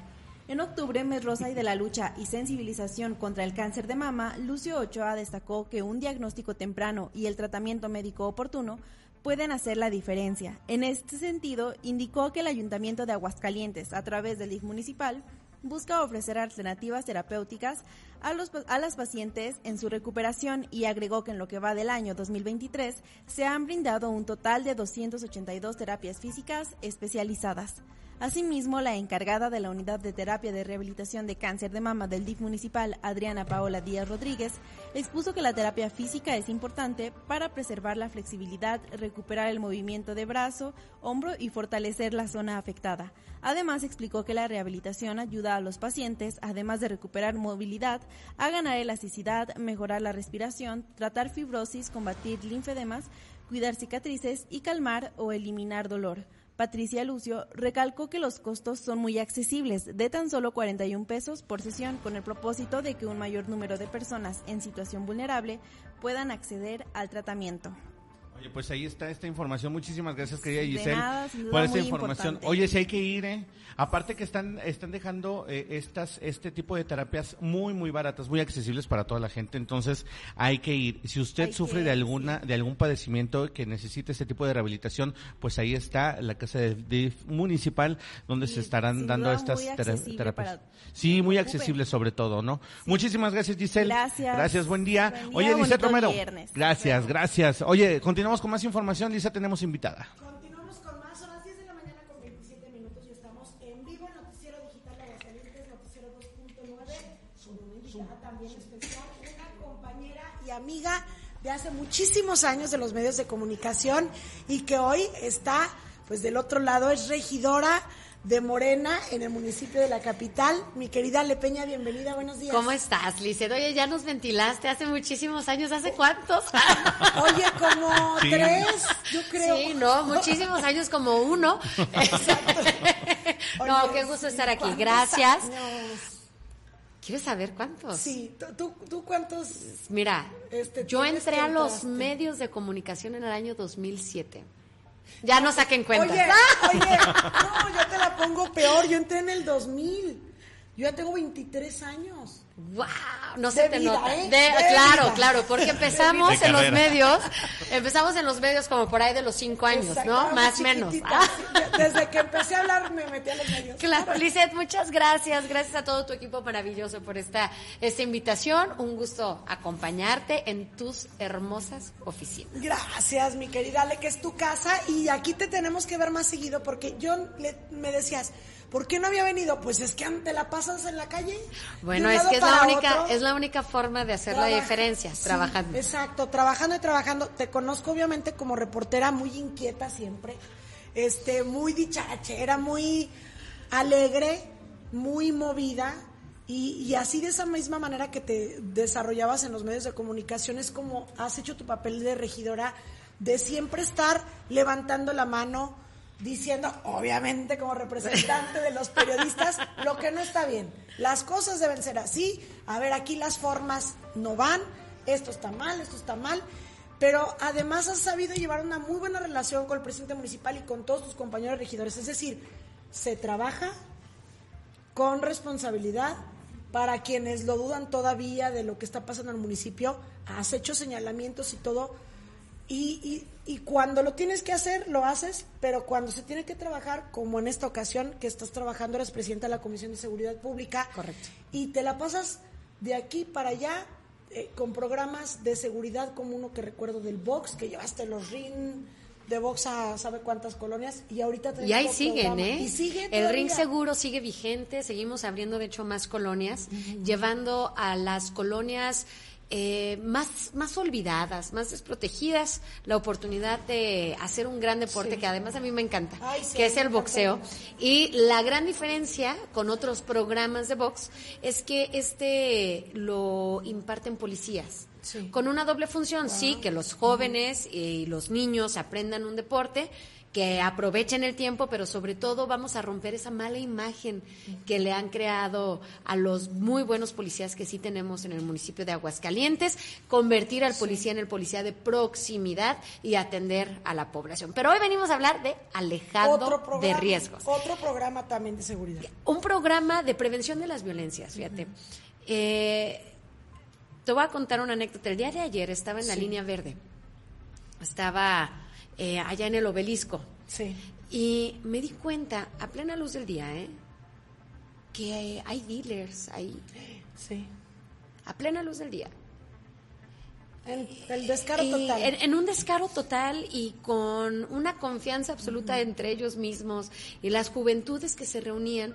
Y decía, qué triste pensar en que nuestros jóvenes están utilizando su tiempo libre en una línea tan bonita, donde tienen espacios y clases de recreación, eh, de deporte, para jugar, para respirar aire puro. Y encontrarte con esto. Evidentemente esto fue llevado a las autoridades, ¿no? Pero ante este tipo de situaciones que son muy recurrentes y los alarmantes números de consumo entre nuestras juventudes y las alarmantes cantidades de estupefacientes que se han ido eh, recuperando en operativos policiales. Dijimos, algo tenemos que hacer, pero lo tenemos que hacer diferente. Porque si uno sigue haciendo lo mismo, pues vas a tener los mismos resultados ya que revelaste que hace cinco años éramos unas niñas, ¿te acordarás, Lisette, que eh, llegaban a las prepas policías y nos repartían unas hojitas? Y ahora sí, vamos a hacer un examen de evaluación y sean bien honestos. ¿Cada cuánto consumen alcohol? ¿Qué consumen? Y no, yo no, fumo. Yo no fumo. no tomo, no. Y acá pasándote la, la bolsita. La, la cajetilla. Sí. Y entonces dijimos, no puedes llegar con un joven y pedirle que te dé información sustancial para tomar decisiones cuando llegas con dos policías uniformados a repartir hojitas y que no lo puedes hacer en absoluta, eh, ¿cómo, se dice? Eh, en tu individualidad. Sí y que nadie vaya a saber cómo respondiste. Bueno, entonces dijimos, ¿qué vamos a hacer? Pues hay que hacer uso de las tecnologías. Y creamos un programa que se llama Alejado de Riesgos, un programa que fue impulsado desde mi persona, sí. desarrollado en la Comisión de Seguridad Pública y arropada por el presidente municipal, Leonardo Montes. Y que le ha dado mucho impulso en los últimos días. Claro, porque tenemos que atender a los jóvenes. Entonces, ¿qué hacemos? Primero llegamos a la prepa y les llevamos una plática muy divertida de mucha conciencia en la que queremos decirle a los jóvenes, a las jóvenes, que los queremos viviendo, amando, soñando, riendo, en gerundio. Sí. Porque si lo haces a futuro, pues de aquí a que pase. Si lo hablas en pasado, pues ya pasó. Y que si las, tus sueños son de este tamaño, pero tus posibilidades de estas, no hagas más chiquitos tus sueños. Claro. Sino que amplíes tus, tus posibilidades, despertándote más temprano, mandando correos, buscando clases de inglés, lo que se te ocurra, para después pasarlos a un programa de realidad virtual. Sí. Entonces les ponemos unos óculos que son los lentes de realidad virtual. Este programa lo grabamos aquí en Aguascalientes con actores de Aguascalientes. ¿De qué se trata? Bueno, que sepan que los jóvenes se pueden equivocar, pero no es lo mismo equivocarse en un videojuego que equivocarte en la vida real. Y lo que hacemos es que los ponemos en situaciones reales para que ellos en ese momento tomen una decisión. Y esa decisión va a tener distintas consecuencias. Entonces, la consecuencia final, desde un accidente en el carro hasta una detención. Pero cuando tú te ves porque es 360 sí. y volteas a todos lados, dices, es cuando sientes. Es que es vivencial, ¿no? Es completamente vivencial. Estás tú solo. Porque tus sentidos están metidos en esa situación real, porque son lugares de aguas calientes y todo que.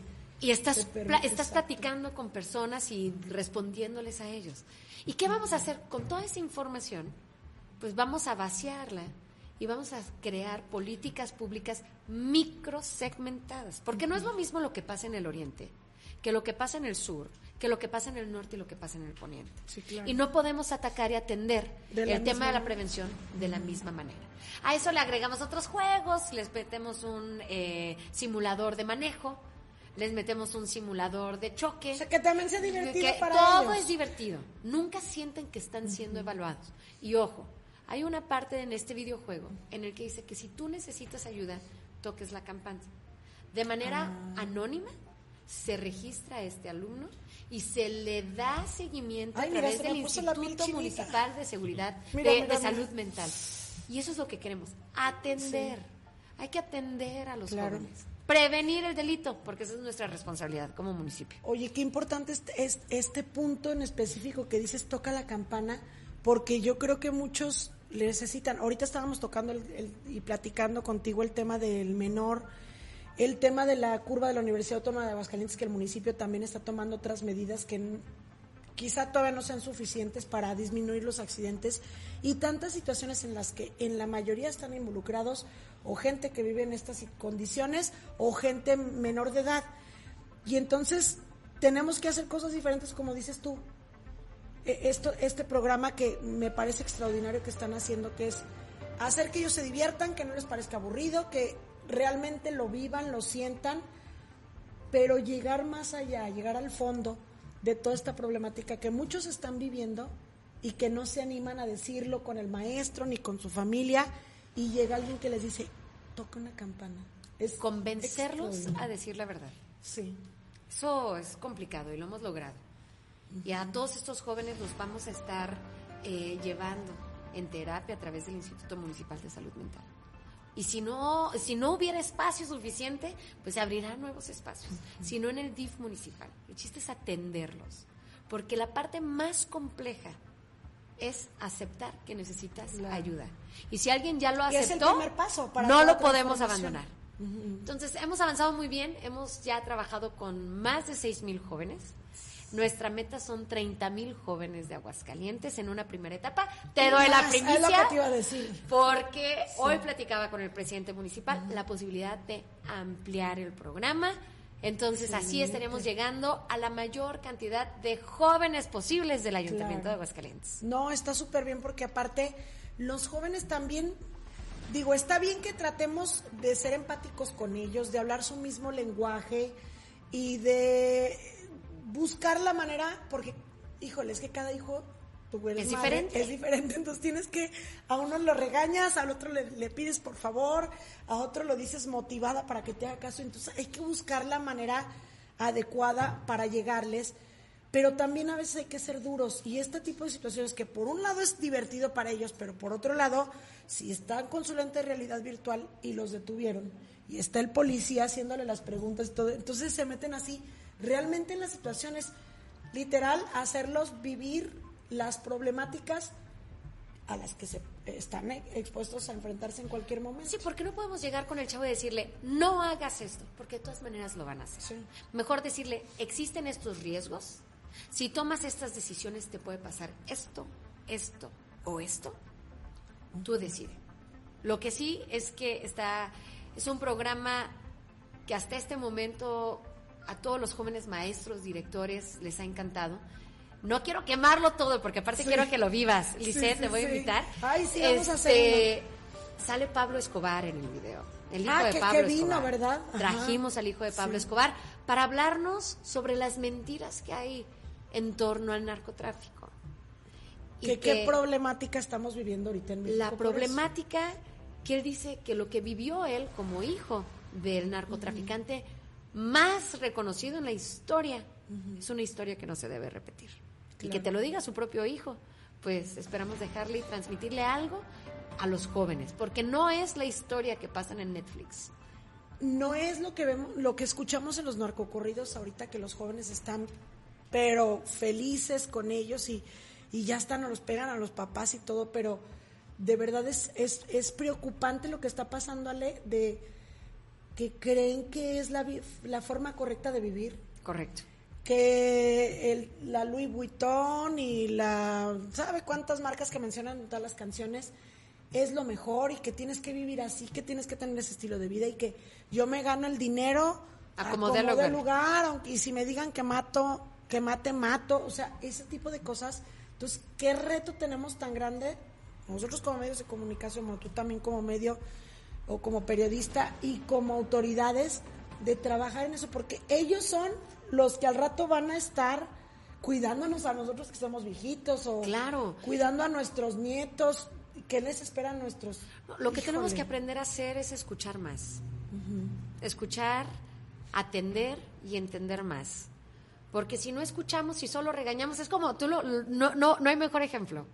Cuando tienes un hijo y no escuchas su versión, y uno solo cree y asume que las cosas pasaron, el regaño no pasa. Por más enojada que estés. Pero si tú escuchas una versión sin asumir y tratas de entender el por qué están tomando las decisiones equivocadas, sin duda, que toman, pero hay una puedes, puedes tomar mejores decisiones para ayudarlo aún más. Entonces, es lo que estamos haciendo. Es mi bebé. Mi segundo bebé, porque el primero fue el ring seguro. Exacto, el ring. ¿Qué digo? Está padre y todo, llevar el, deporte los, les permite desahogarse el box y todo, y es muy bonito, como dice el box pero este es sin duda más profundo este programa y que tendrá y que son de los programas que yo veo que con voluntad política los tendrán que continuar.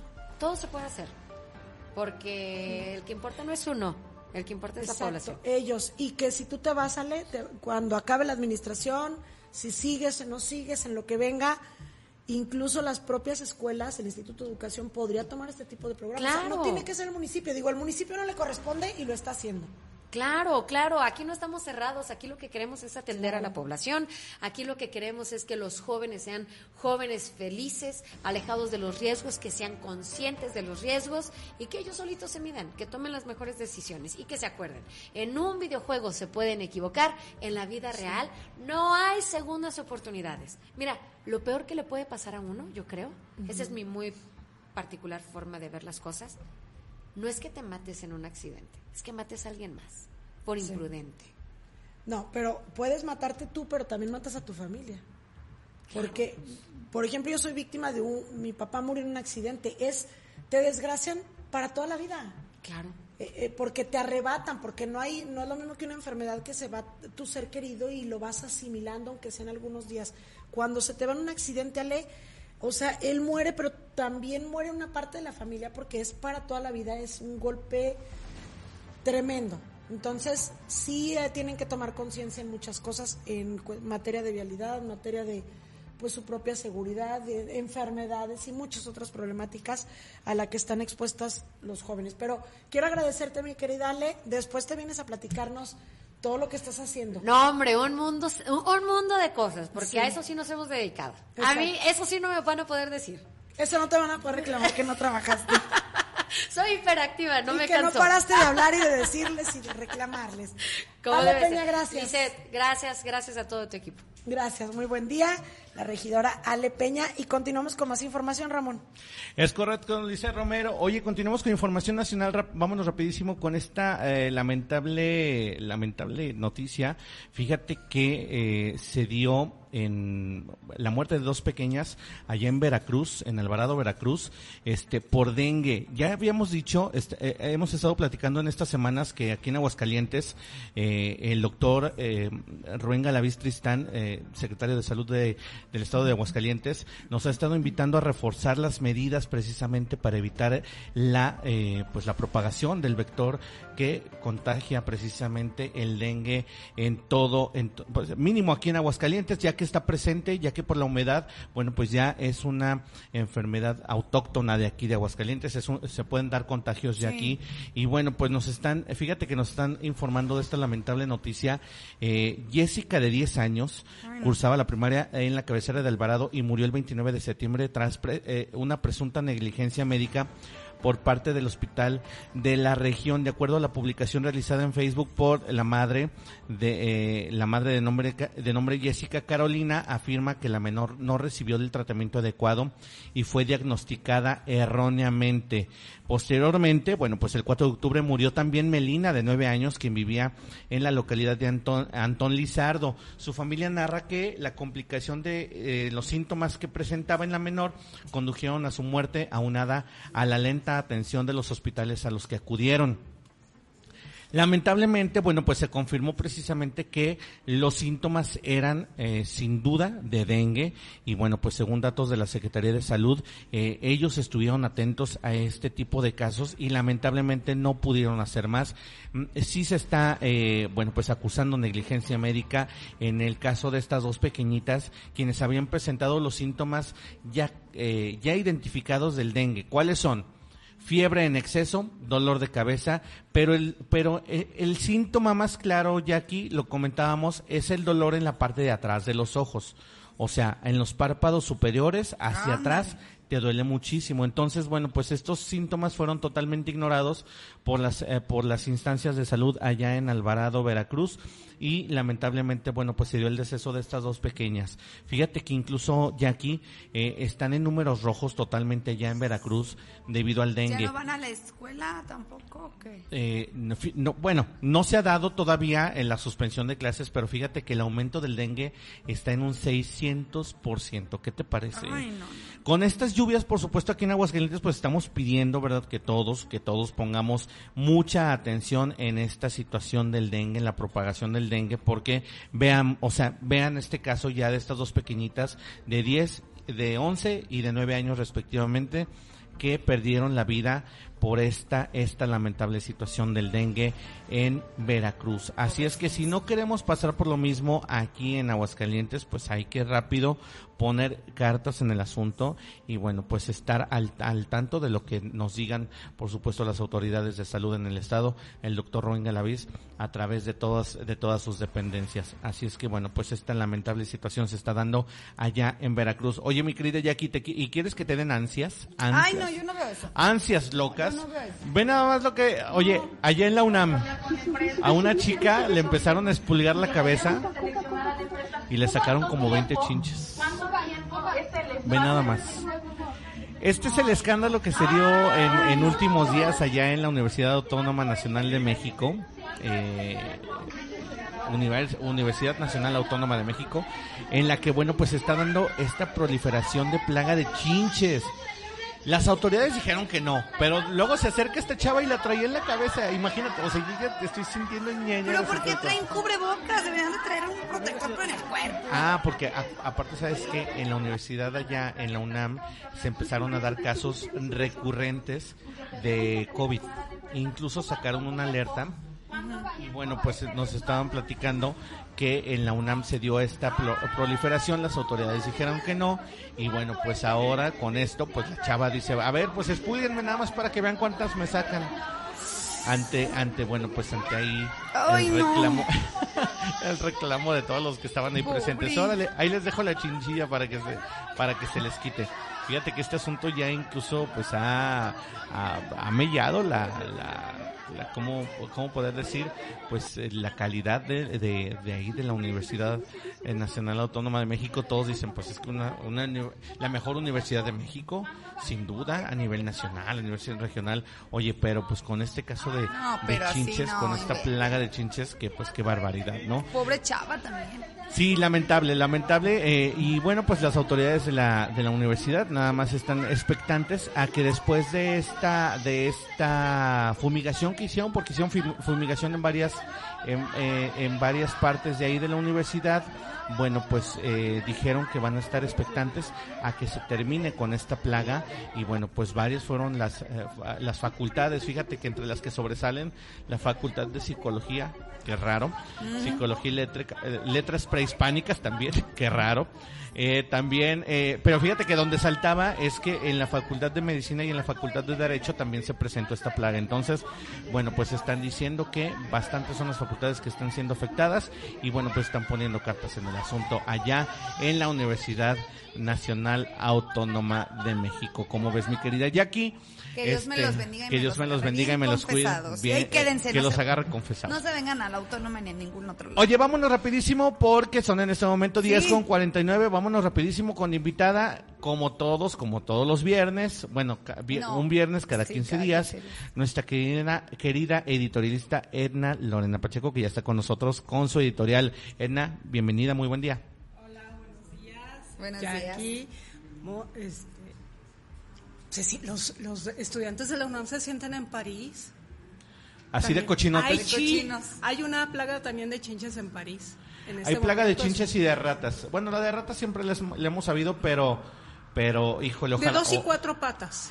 de dos y cuatro, sí, de hecho. De dos y cuatro patas, así que los chavos de la UNAM se sienten parisinos. Ahora sí se sienten parisinos. Y, bueno, la UNAM está entre las 100 mejores universidades, no solo de América Latina, sino del mundo. A nivel mundial. Entonces, sí es importante tener cuidado, eh, porque el problema de las chinches, bueno, eh, más que nada es higiene. Entonces hay que tener cuidado, no transmiten enfermedades, pero sí son molestas. Pero pues las chinches es uno de miles de problemas que, se enfrenta eh, el mundo. Y bueno, esta semana arrancó el proceso electoral. Eh, Hablando de chinches. 2023, 2024, sí, hablando de, hablando de plagas, hablando de chinches, de alimañas, tepocatas, víboras priatas, Ay, decía Vicente Fox. Qué bueno que eres mi amiga, porque si no... Así decía Vicente Fox, las alimañas, tepocatas, víboras de todo. Es que tú en ese, en ese, tiempo eras una recién nacida, pero así decía, así decía Vicente Fox. Bebé. Alimañas, tepocatas, víboras, prietas. Es correcto. No, hombre, todo bueno. El, ya arrancó el proceso electoral, pero ¿qué creen?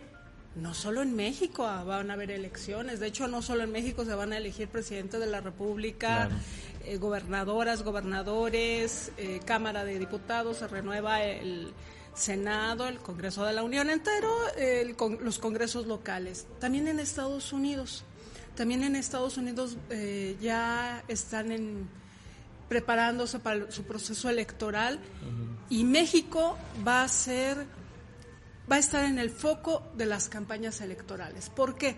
Porque son dos temas principalmente los que van a estar eh, en la mesa, van a estar eh, de boga eh, durante todo el proceso electoral y eso es el tema de la migración y el tema de las drogas, del fentanilo, específicamente. Sobre los dos temas, México tiene mucho que ver. ¿Por qué? Bueno, pues porque estamos viendo esas caravanas de miles y miles y miles de migrantes que van de, pues desde Venezuela, todo lo que es Sudamérica y Centroamérica, Estados Unidos. Centro, Sudamérica. Y desafortunadamente México es, es el está en medio. Claro. México está en medio, entonces la México no no es el único productor de migrantes, no es el único expulsor, también somos eh, el paso. Y, y, lo vemos como algo muy lejano para nosotros porque Aguascalientes no tiene estas, el problema que tienen Tijuana, que tiene Ciudad Juárez, que tiene otras ciudades. Y a la frontera sur también, Chiapas, Oaxaca, todas estas partes. Pero resulta que estamos en medio del país. Claro. o sea, si México está en medio en el medio entre Centro y Sudamérica con Estados Unidos, en México Aguascalientes está en el centro. Entonces, estamos viendo eh, este problema, nos podemos asomar un ratito a las vías del tren y cada que pasa un convoy vemos personas ahí subidas y lo importante es pensar que, primero, o sea, no es que sean migrantes, son seres humanos. Claro. Y esos seres humanos merecen toda nuestra consideración, porque están viviendo condiciones terribles. Escuchaba yo en un noticiario nacional de personas, de casos de personas que dicen, yo vendí mi casa en mi país de origen o la hipotequé, obtuve, qué sé yo, 10 mil, 20 mil eh, dólares para poder hacer este trayecto. Les dejé la mitad de mi familia y ahorita en, todavía traía más del 50% eh, al entrar a México y de ahí hasta aquí, que estoy en Tijuana, traigo 60 dólares. Porque en el trayecto entre poquito de alimento y todas, todos los em, agentes de seguridad pidiéndome dinero, dándoles de a 200, 500 pesos para que los dejen continuar. Eso, eso me parece ser que es la parte más em, lamentable que, México no solo está siendo un país, es un país expulsor de migrantes, es un país de tránsito para migrantes, pero también es el, el calvario, es el infierno para los migrantes de Centro y Sudamérica. Y eso, eh, qué parte los mexicanos, mexicanas en general, somos responsables por porque la corrupción y la impunidad son nuestro principal problema. O sea, todo se va enlazando, la corrupción, la impunidad, el no ver al otro como, como un ser humano, esa carencia de empatía que estamos teniendo, lo, comentaba hace ratito la, regidora eh, Alepeña, tenemos el problema del tejido social que, se ha destrozado en, nuestro país de hace muchos años, no es de ahorita. Y las autoridades a nivel local, a nivel este, estatal, están trabajando, pero el problema es que no hay una respuesta por parte del gobierno federal. Está y está copado, está, totalmente copado, porque porque este tema ya se le salió de las manos. En este, eh, no sé si si me permites hacer esta acotación, querida Edna, en este en este intento del gobierno federal de ser eh, de puertas abiertas, de decir es que todos somos ciudadanos del mundo, esta mentalidad del presidente Andrés Manuel López Obrador de decir es que ellos también tienen derechos, así como estaba exigiendo estos derechos, claro, todos somos pueblo, como estaba exigiéndole los derechos de, a, a migrantes mexicanos mexicanos a nuestro vecino país de Estados Unidos, oye, está totalmente copado. Yo, yo, no, yo no comprendo cómo puede ser que también como autoridad tú no te fajes y digas, es que no se puede. Ustedes están también, así como nosotros, estamos mandando gente a Estados Unidos y entran de manera ilegal y también están poniendo reglas estrictas, pues también ponerlas de este lado porque ya es una crisis migratoria que se le está saliendo de las manos a este gobierno. Recordemos que cuando llegó Vicente Fox a la presidencia de la República en el año 2000, él tenía una muy buena relación con el presidente de los Estados Unidos, eh, George W. Bush. Y el 11 de septiembre de 2001 dio al traste todo el proyecto que tenían trabajando para la atención a las y los migrantes en Estados Unidos. Guanajuato, porque él era, él había sido gobernador del estado de Guanajuato, pues es uno de los estados expulsores de migrantes hacia Estados Unidos, allá trabajan todos los habitantes de la parte de la Sierra Gorda de Guanajuato se van a Estados Unidos, trabajan, mandan recursos a, sus familiares y después regresan.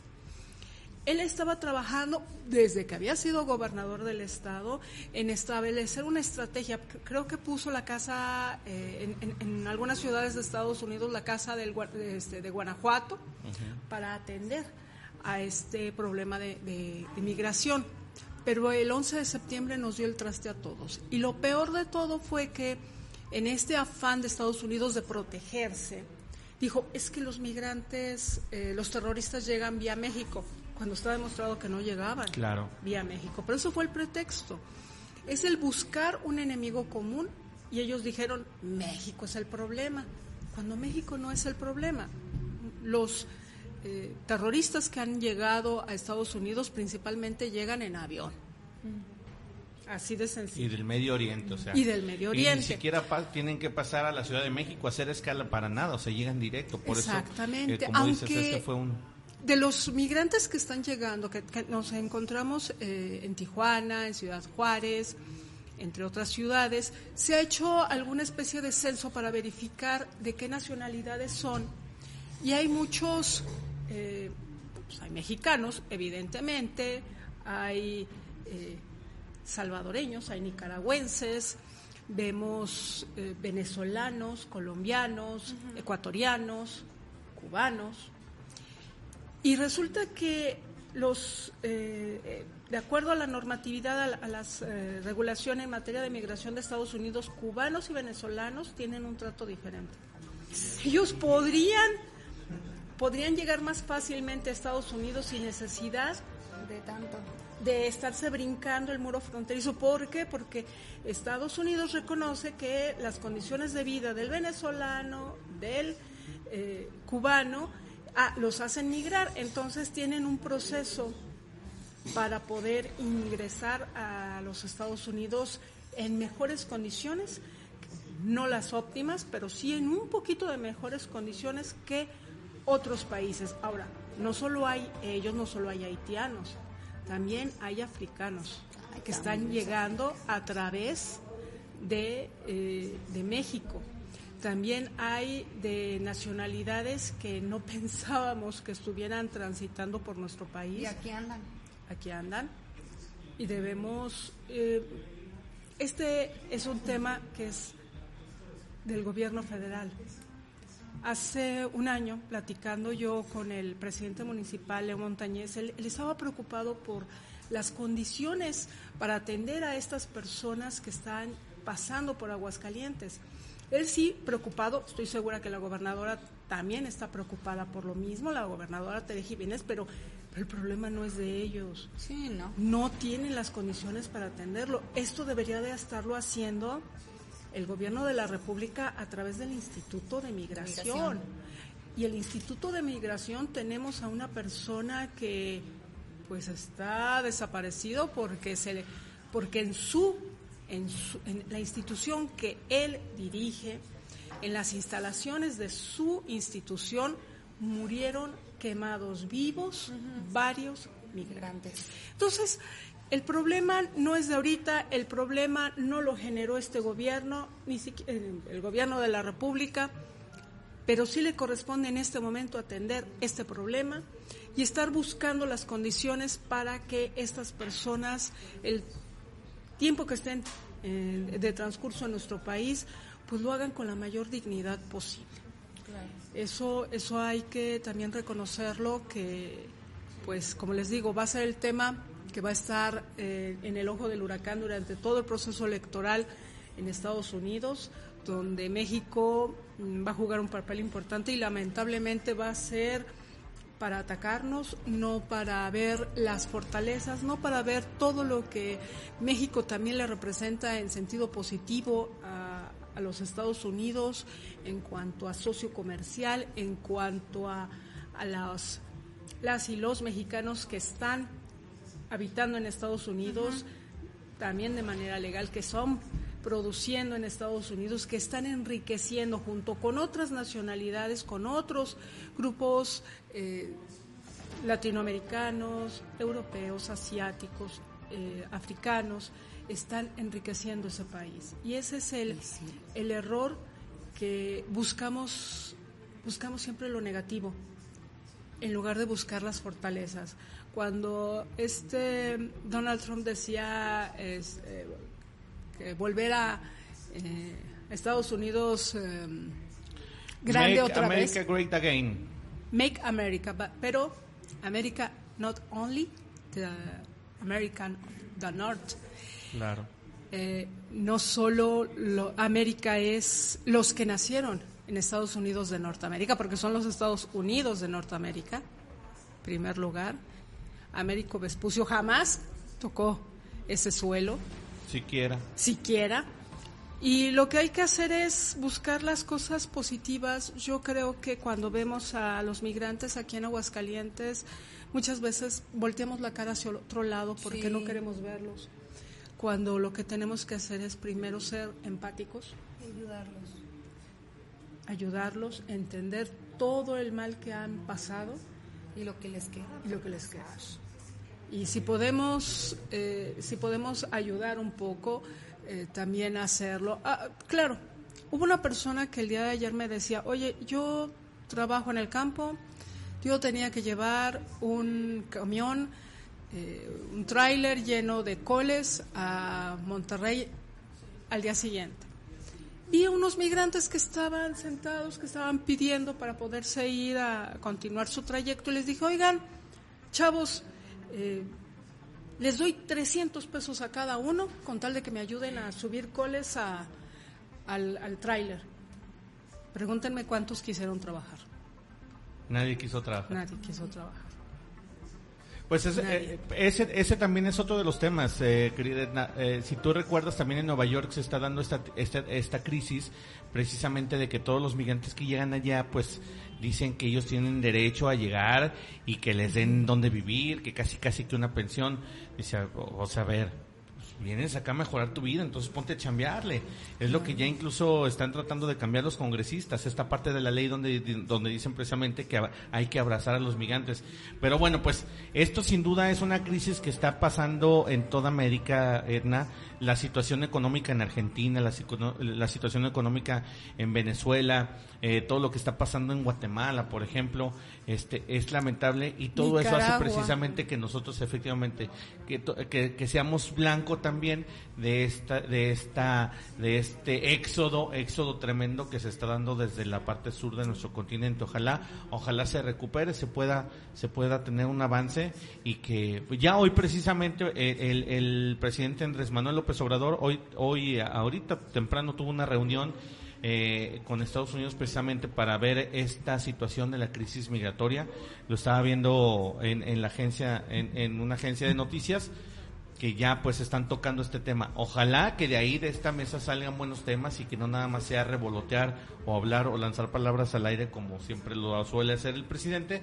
Pero bueno, pues son nuestros mejores deseos. Querida Edna, muchísimas gracias por tu editorial, como siempre, todos los viernes, muy ilustrativo y por supuesto... Todos los viernes que vengo. Todos los viernes que vienes. Este, siempre nos dejas con, con, un buen tema en la mesa y bueno, que será la discusión para próximos días. Y recordemos que, eh, bueno, todos tenemos algún familiar este, en primero, segundo, tercer grado que están en Estados Unidos. Lejos, sí, están lejos. Y la migración no solo es de aquí a Estados Unidos. En México, eh, todos los eh, pueblos en el mundo somos migrantes, porque si lo pensamos, no todos somos de hace dos mil, tres mil años no, no, tenemos viviendo en estas tierras. Efectivamente. Entonces, todos migramos, migramos de Aguascalientes hacia otros estados. La mayoría migran de otros estados hacia Aguascalientes. Hay ahorita más de 70 mil personas que han llegado de Jalisco, de Guanajuato, de Zacatecas, huyendo de la violencia. También ellos son migrantes y eh, todos merecen un trato digno. Conciencia y empatía. Conciencia y empatía, exactamente. Muchas gracias, querida Edna. Nos vemos el próximo viernes con más temas que nos vas a traer. Muchísimas gracias. Aquí. Gracias. Eh, querida Jacob, vamos, con, eh, más, eh, sí, mensajes e información. No nada. Oye, rapidísimo nos dice Klaus, definitivamente lo de la migración ya está rebasado, sí, sin duda. Dice, me duele cabeza. Ah, ya tenemos mucho que no lo veíamos. Saludos. gracias.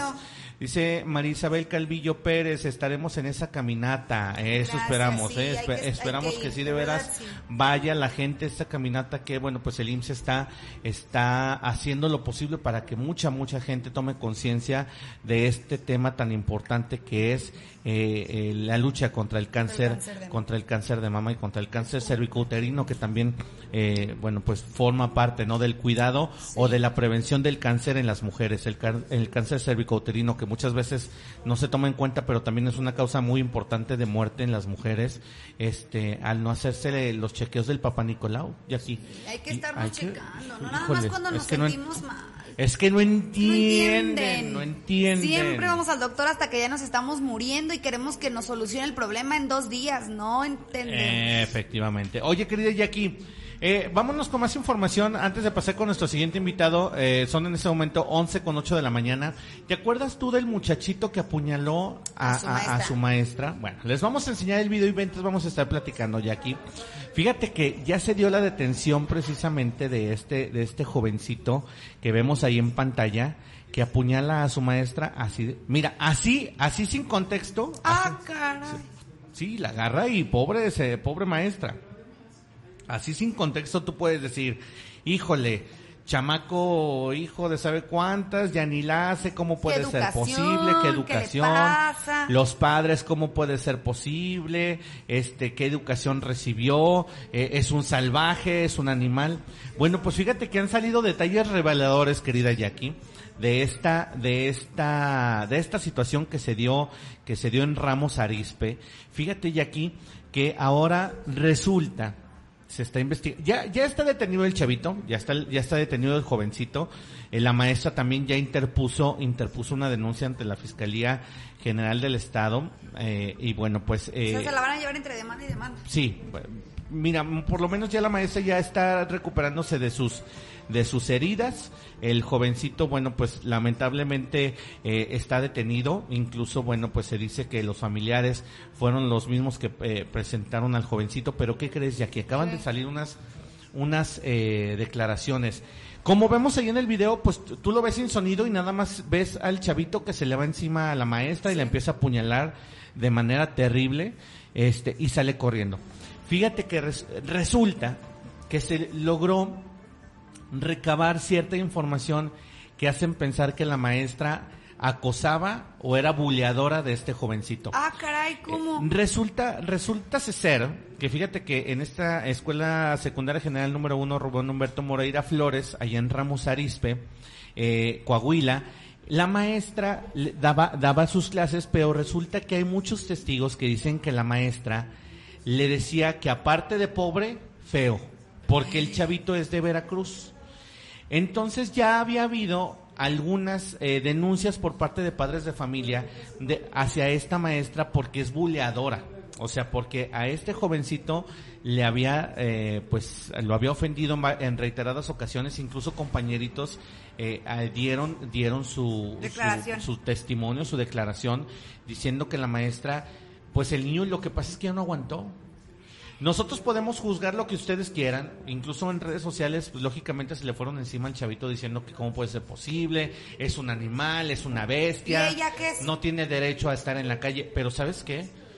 Los, esto fue explotar. Esto fue la gota que derramó el vaso. Entonces, eh, ya se está investigando, ya se está investigando y se está pidiendo la destitución también de la maestra que fue, que fue apuñalada por parte de este jovencito. Seguramente la maestra ya tiene más de 50 años. Lo que seguramente pasará es que la van a hacer que se jubile antes de tiempo para no despedirla o destituirla de manera deshonrosa como suelen hacer las instituciones de educación, pero sí este está quedando el, el, el, antecedente de que fue la maestra la que iniciaría o la que habría eh, pues eh, hecho que se diera esta situación aquí. A ver, abogado Ramón. A ver. Si está detenido el muchachito, Ajá. si detectan que efectivamente era maestra que la trataba mal, el muchachito aunque tenga la demanda, sigue ahí, le dan un castigo o cómo se puede manejar ahí, porque al fin de cuentas Mira, la agresión, la agresión se va a tener que tomar como, como es. O sea, fue un intento de homicidio, así a rajatabla, la ley tiene que, que actuar, o sea, no aquí no hay de defensa propia la maestra no no o sea en ese momento eh, no lo agredió a lo mejor verbalmente lo estaba lo estaba agrediendo pero no lo agredió físicamente no es así como un intento de, de, de pues sí de defensa no lo que sí es que se le va a tener que eh, pues sancionar conforme a la ley eh, lo dicte. Aparte fue con un arma blanca. Varias compañeritas, compañeritas incluso fíjate que eh, en uno de los testimonios a mí, a mí se me quedó bien, bien grabado en la cabeza y aquí, este, que una de las compañeritas cuando dice, es que nada más, él nada más dijo, cierren los malditos ojos porque voy a hacer algo que no debo de hacer. O sea, eh, O sea, eso fue premeditado. El niño, el niño lamentablemente ya, ya, ya, o explotó. O sea, ya fue, fue de decir, ya sabes que esta situación se tiene que terminar, yo ya no aguanto. Habían puesto, según los padres de familia, habían interpuesto varias, varias denuncias en contra de la maestra. La institución nunca hizo nada. Entonces esto fue un acto reflejo de que ya estaba harto el niño. Lo que sí es que ya los, ya, ya, él ya sabía que lo iba a hacer. También castigan a la escuela, ¿no? Porque nunca hizo caso. Seguramente la, la escuela se verá castigada, seguramente la maestra también se verá sancionada y el niño, bueno, pues será, será juzgado conforme a la ley de los menores. Seguramente se le mandará algún este correccional, este, pero pues este esta lamentable situación sin duda fue por parte de las dos de las eh, de los dos bandos, ¿no? Tanto la maestra que que pues, pues lo ofendía lo ofendía, lo bulleaba, imagínate qué terrible, ¿no? Esa situación está tremenda. Fíjate que eh, dice, eh, me pasan información que dice que el proceso continuará, pues el estudiante podría ser trasladado a un centro especializado para el internamiento de menores de edad en Coahuila. Además, se sigue la línea donde el joven ya tenía antecedentes de, de disciplina en la escuela. Hay algunos antecedentes según según este algunos testimonios y serán aportados al juez pero la parte que no podemos adelantar eh, es una parte que todavía no pueden adelantar, o sea que tenía antecedentes de indisciplina o disciplina. Aquí me queda me queda como no claro. Segura, aquí dice que antecedentes de disciplina. O sea que era buen portadito, buen niño, al revés. Al revés, o sea que era indisciplinado. Ah, ok. Es lo que te digo, se tendrán que dar las investigaciones por los dos lados, porque bueno, se tendrá que investigar el historial del jovencito, si el jovencito también propiciaba este tipo de... Este Cámaras de, pasar, de días pasados. Híjole, qué terrible situación. Yo la verdad es que, eh, pues cada que veo este video, híjole que también la sangre fría o, el explotar del, del, muchachito, ¿no? Qué tremendo, qué tremendo lo que se está dando allá en Ramos Arispe. ¿Cómo ves, querida Jackie? Oye, y bueno, pues también tenemos invitado, tenemos otro invitado el día de hoy, este, mi querido Pepito Pro, oye, como todos los, como todos, como todos los viernes, como todas las semanas. Todas las semanas. Es que, es que a veces también se le complica, es que también no lo no, es que a ver, ¿cuándo, Pepe? Eh, no, es, que, oye, es que ya ni friega Pepe, ya, ya ni la hace, ¿no? Es que, de veras. ¿Qué onda, mi Pepe? Quiere hoy, quiere una chevecita, hoy sí vino, Hoy sí vino. ¿Qué onda, mi Pepe? ¿Cómo estás? ¿Cómo están, Ramón? Jackie, gusto en saludarles. Ya te estamos aquí, te estamos reventando, mi querido Muy buenos días, sí, ya, ya escuché, pero aguanto vara. querido Pepe. Pepe. Gracias, gusto en saludarles. Quiero platicarles y poder poner un tema en, en el conocimiento público que me parece que es importante.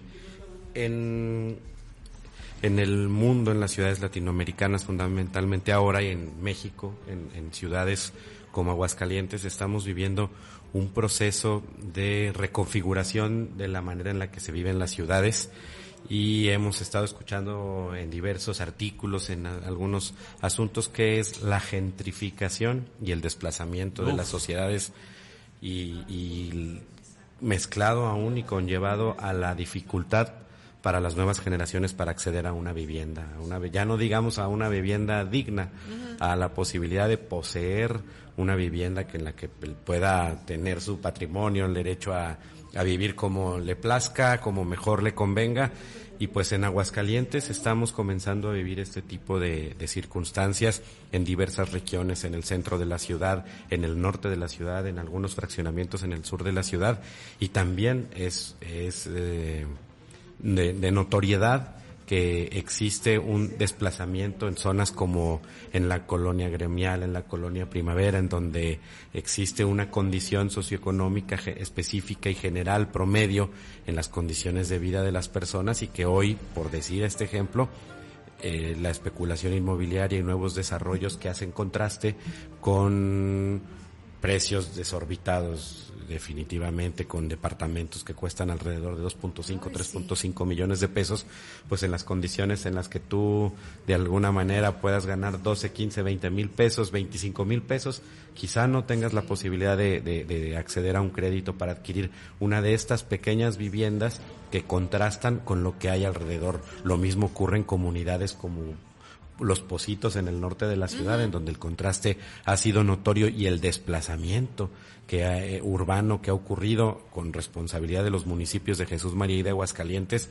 pues hay un contraste notorio ahí, tanto en, la comunidad de los Positos, en el ejido de los Positos, porque todavía es ejido, cómo ha ido desplazándose en términos de, de, segmentos de las clases sociales y qué estamos generando alrededor de esto. En el mismo norte de la ciudad, a través de Avenida Independencia, entre las colonias Trojes de Alonso y Talamantes Ponce, existe ese mismo fenómeno, así como también en la colonia Primo Verdad, a un costado del nuevo fraccionamiento y uno de los más lujosos del estado, el Campestre Club de Golf, a un lado de la colonia Primo Verdad en el fraccionamiento Bosques del Prado existe también ya esta condición en donde hay una migración natural porque ya muchas personas que habitaron ahí pues están falleciendo, los hijos se fueron a vivir a otros sitios y se está desarrollando otro tipo de vivienda que está verdaderamente desproporcionada con casas alrededor de los 7, 8, 9, 10 millones de, de, pesos, 4 millones de pesos un departamento.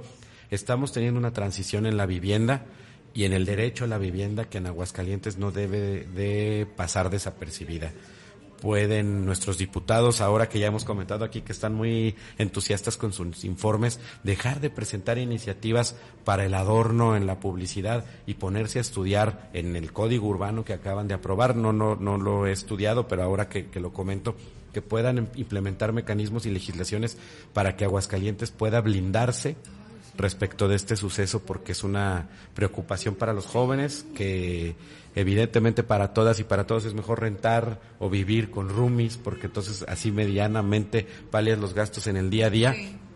Y me parece que no podemos permitir que ocurra lo que ya ha, ha ocurrido en las principales ciudades de este país, en Guadalajara, en Monterrey, en Guadalajara, en el centro, en alrededor de Américas, en Chapultepec, en Monterrey, en, en el barrio antiguo, alrededor de la Macroplaza, en la Ciudad de México, en sinfín de, de barrios y colonias que está ocurriendo y que ya ocurrió, y pues que en Aguascalientes podamos salvaguardar esto porque definitivamente estamos en una condición completamente desventajosa para las nuevas generaciones, para las nuevas generaciones económicamente activas. Oye, Pepe, y, pero no, no crees que este también es un problema, es un problema también de las nuevas generaciones. estamos hablando que también qué tanto, qué tanto tienen la culpa las nuevas generaciones que buscan el dinero fácil o ya no quieren empleos. Ya incluso te dicen, yo prefiero que me, que me, que me pagues por outsourcing y no quiero seguridad ni quiero Infonavit, por ejemplo. Es que la, responsabilidad me parece que es de las condiciones que brinda el Estado. Entonces, el trato que un gobierno le da a sus nuevas generaciones económicamente activas dice mucho del Estado. Entonces, evidentemente, y fundamentalmente después de la pandemia estamos viviendo una transición en la manera en la que se gestiona el trabajo. Sí es un factor lo que dices Ramón, pero también el Estado ha dejado de actualizar la legislación para garantizar condiciones de vida. En la medida en que el gobierno privilegie las políticas públicas en favor de los desarrolladores en estas casitas de 6 por 10 en donde se viven en condiciones verdaderamente de hacinamiento, mientras cambien las legislaciones para garantizar el acceso a la vivienda, mientras no haya una regulación en los costos de las rentas, mientras no haya una regulación en los costos de las viviendas, pues evidentemente la vida del día a día, porque también los jóvenes quieren tener, ser dueños de su tiempo, tener calidad de vida. Los jóvenes también quieren eh, priorizar en, en, torno a cómo puedan vivir mejor y para ellos pues es mejor rentar, ser propietarios de su tiempo, de su libertad a costa de lo que dices Ramón, pero sobre todo a costa del abandono del Estado. En España ya se están implementando legislaciones porque existen fundamentalmente en el centro de Barcelona, en el centro de Madrid, un desplazamiento ya no solo digamos de, clases sociales de, de, ese lugar o de familias que tienen derecho a permanecer en sus sitios, sino que ya todo el mundo se desplaza porque es más rentable tenerlos de Airbnb o tenerlos para, para renta porque es más rentable. Entonces se pierde la identidad de las ciudades, se pierde la esencia de la población, del arraigo al que tenemos derecho todas las personas a disfrutar de nuestras ciudades en armonía, de acuerdo a, los planteamientos elementales que, mínimos elementales que ha planteado ONU Habitat y que hoy no se está garantizando en ciudades de un millón de habitantes para arriba, ¿no? Entonces es un tema que, debemos de reflexionar, que, escucharemos mucho en, nuestra ciudad y en muchas ciudades, eh, que es un fenómeno que está ocurriendo, que está en boga en América Latina y que la gentrificación ocurra con una legislación acorde para garantizar los derechos humanos de tercera generación, como lo es el derecho a la vivienda para las nuevas personas económicamente activas. Qué importante esto que dices, eh, Pepe, la gentrificación y además eh, digo, en el, en el tema económico, pues a lo mejor para el Estado, como tú dices, pues significa eh, dividendos, ¿no? A lo mejor para la sociedad, pues le significa a lo mejor eh, más dinero para obra pública, más dinero para, para ciertos sectores, pero, pero como tú, tú lo dices, híjole, luego la falta de arraigo, simplemente en nuestro primer cuadro de la ciudad, este Pepe, incluso están haciendo aquí, si mal no recuerdo, no, no recuerdo si con movilidad habíamos visto ese tema, de que están tratando de gentrificar de nueva cuenta el, centro de la ciudad, porque a partir de cierta hora o antes de cierta hora está muerto. No hay ciudadanos, no hay gente caminando, no hay gente que se desplace. Sin embargo, primer anillo, segundo anillo, terrible, terrible, congestionado porque están, eh, están hacia las orillas, se van hacia las orillas a los trabajos y estamos viendo que el centro está un poco olvidado. Entonces, eh, a lo mejor en ese sentido estaría muy bien lo que tú dices, una legislación que, que, procure la gentrificación, pero de nuestro centro, que vuelva a haber gente, que viva gente ahí. Pero que se haga sin desplazamiento. Claro. Que haya una integración completa de la sociedad, que no represente que lleguen, si en una colonia es clase media baja, pues que tenga la posibilidad y el derecho esa colonia de crecer, hacer crecer en conjunto las personas que viven ahí, no desplazar a las personas que viven ahí que tengan que vender por la especulación inmobiliaria, que se tengan que ir a los cinturones de miseria de las grandes urbes a afuera, en donde quedan más lejos del derecho a los accesos elementales de transporte público, de escuela, quedan relegados y que se hace de esta manera. Ya está ocurriendo con departamentos otra vez verdaderamente desproporcionados en sus precios, ya dije en la colonia gremial, pero también en el barrio de Guadalupe en donde también encuentras personas de la tercera edad que viven al día con una propiedad que eventualmente irá creciendo su valor. ¿Y cuál es el reflejo inmediato? Pues que la señora vende y que se vaya a otro lado y que alguien más haga el negocio ahí. Y casas grandes, con cuartos grandes que sí pueden rentar fácilmente y irse a una casa más pequeña. Así es, y que, y, que esto garantice que las nuevas generaciones, en todo caso, los hijos y los nietos de los adultos mayores que no deberían de ser desplazados tengan la posibilidad de tener garantías por parte del Estado para no desplazarles. Eso es lo más importante, que, para seguir dentro de la gentrificación, pero en Aguascalientes estamos, yo creo que ante la última oportunidad, ante el último llamado de conservar la buena planeación que se ha hecho alrededor del primero, del segundo, del tercer anillo, incluso a malentendidas cuentas el, el libramiento, pero que ya no se permita la sobreconstrucción y sobredesarrollo en el Oriente, que demanda demasiados servicios, que ustedes deben de ver todos los días cómo viven las personas allá, y el Oriente que se ha quedado medianamente destinado para clase media, media alta, pues el poniente pueda detonarse para equilibrar al menos la forma en la que nosotros disfrutamos Aguascalientes, que cada día es más pesado, que cada día es más complicado y que necesitamos garantizar ese equilibrio de una ciudad que tenía una característica de acceso a los servicios públicos de manera de alguna manera inmediata, acceso a todos los satisfactores elementales de vida de en cobertura de prestación de servicios y que no se desequilibre tanto porque el Aguascalientes del Oriente y el Aguascalientes del Centro y del Poniente son dos Aguascalientes distintos. Allá ya es un municipio, municipio del Oriente. que no que no debería y que el gobierno del estado ojalá que ahora Tere Jiménez tiene un conjunto de buenas intenciones, que se escuche que va a hacer movimientos en su gabinete, que pueda considerar esto como un problema que, se ha acarreado en esta ciudad, como es el, como lo sigue siendo el del transporte público, que ya no está tan peor, pero que lo sigue siendo.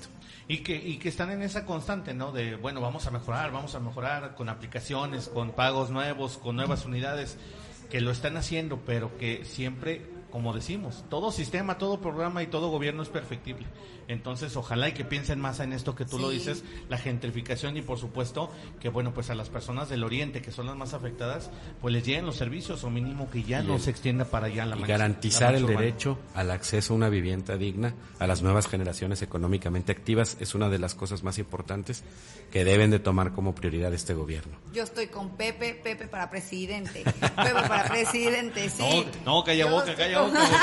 Todavía no. No, le calientas el coco a mi querido Pepe y sí. Lanzamos Pepe 2024. Pepe, Pepe, Pepe, 2027 o 30. Ándale. Muy bien. Ya tienen nuestras firmas.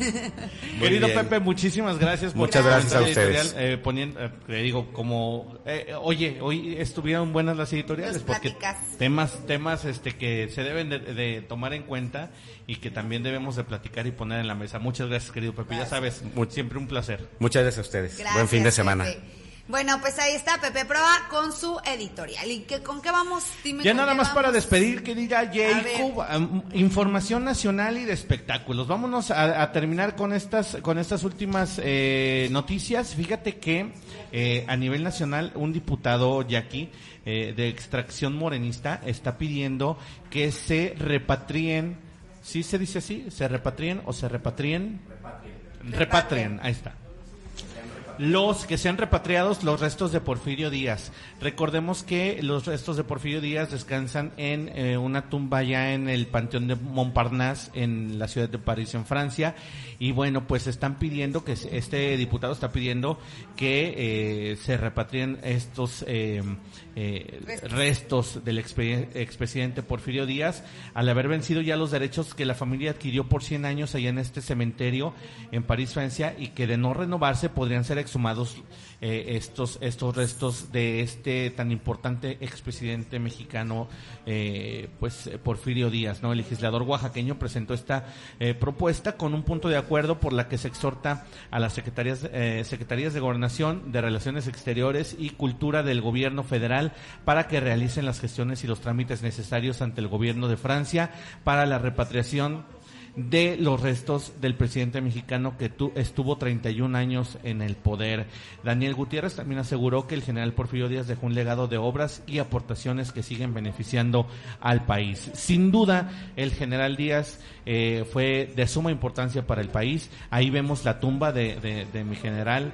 Este, y bueno, pues ojalá, ojalá y sí se pueda hacer esto porque ya, ya pues estamos ante una, una marca que ya no se va a poder echar para atrás. Fíjate que, bueno, pues se van a dar los derechos, los habían comprado la familia por 100 años y ya se va a vencer el plazo. Así es que, fíjate, ya, pasaron 100 años, 100 años de la muerte de Porfirio Díaz y bueno, pues ya van a tener que ser, exhumados los restos. Esperemos que sí se pueda hacer algo. Ya había, había habido intentos, lógicamente la izquierda más eh, eh, más férreas, o sea, siempre ha dicho, no, pues no, no se lo traigan, es un traidor, es un tirano. Ahí déjenlo.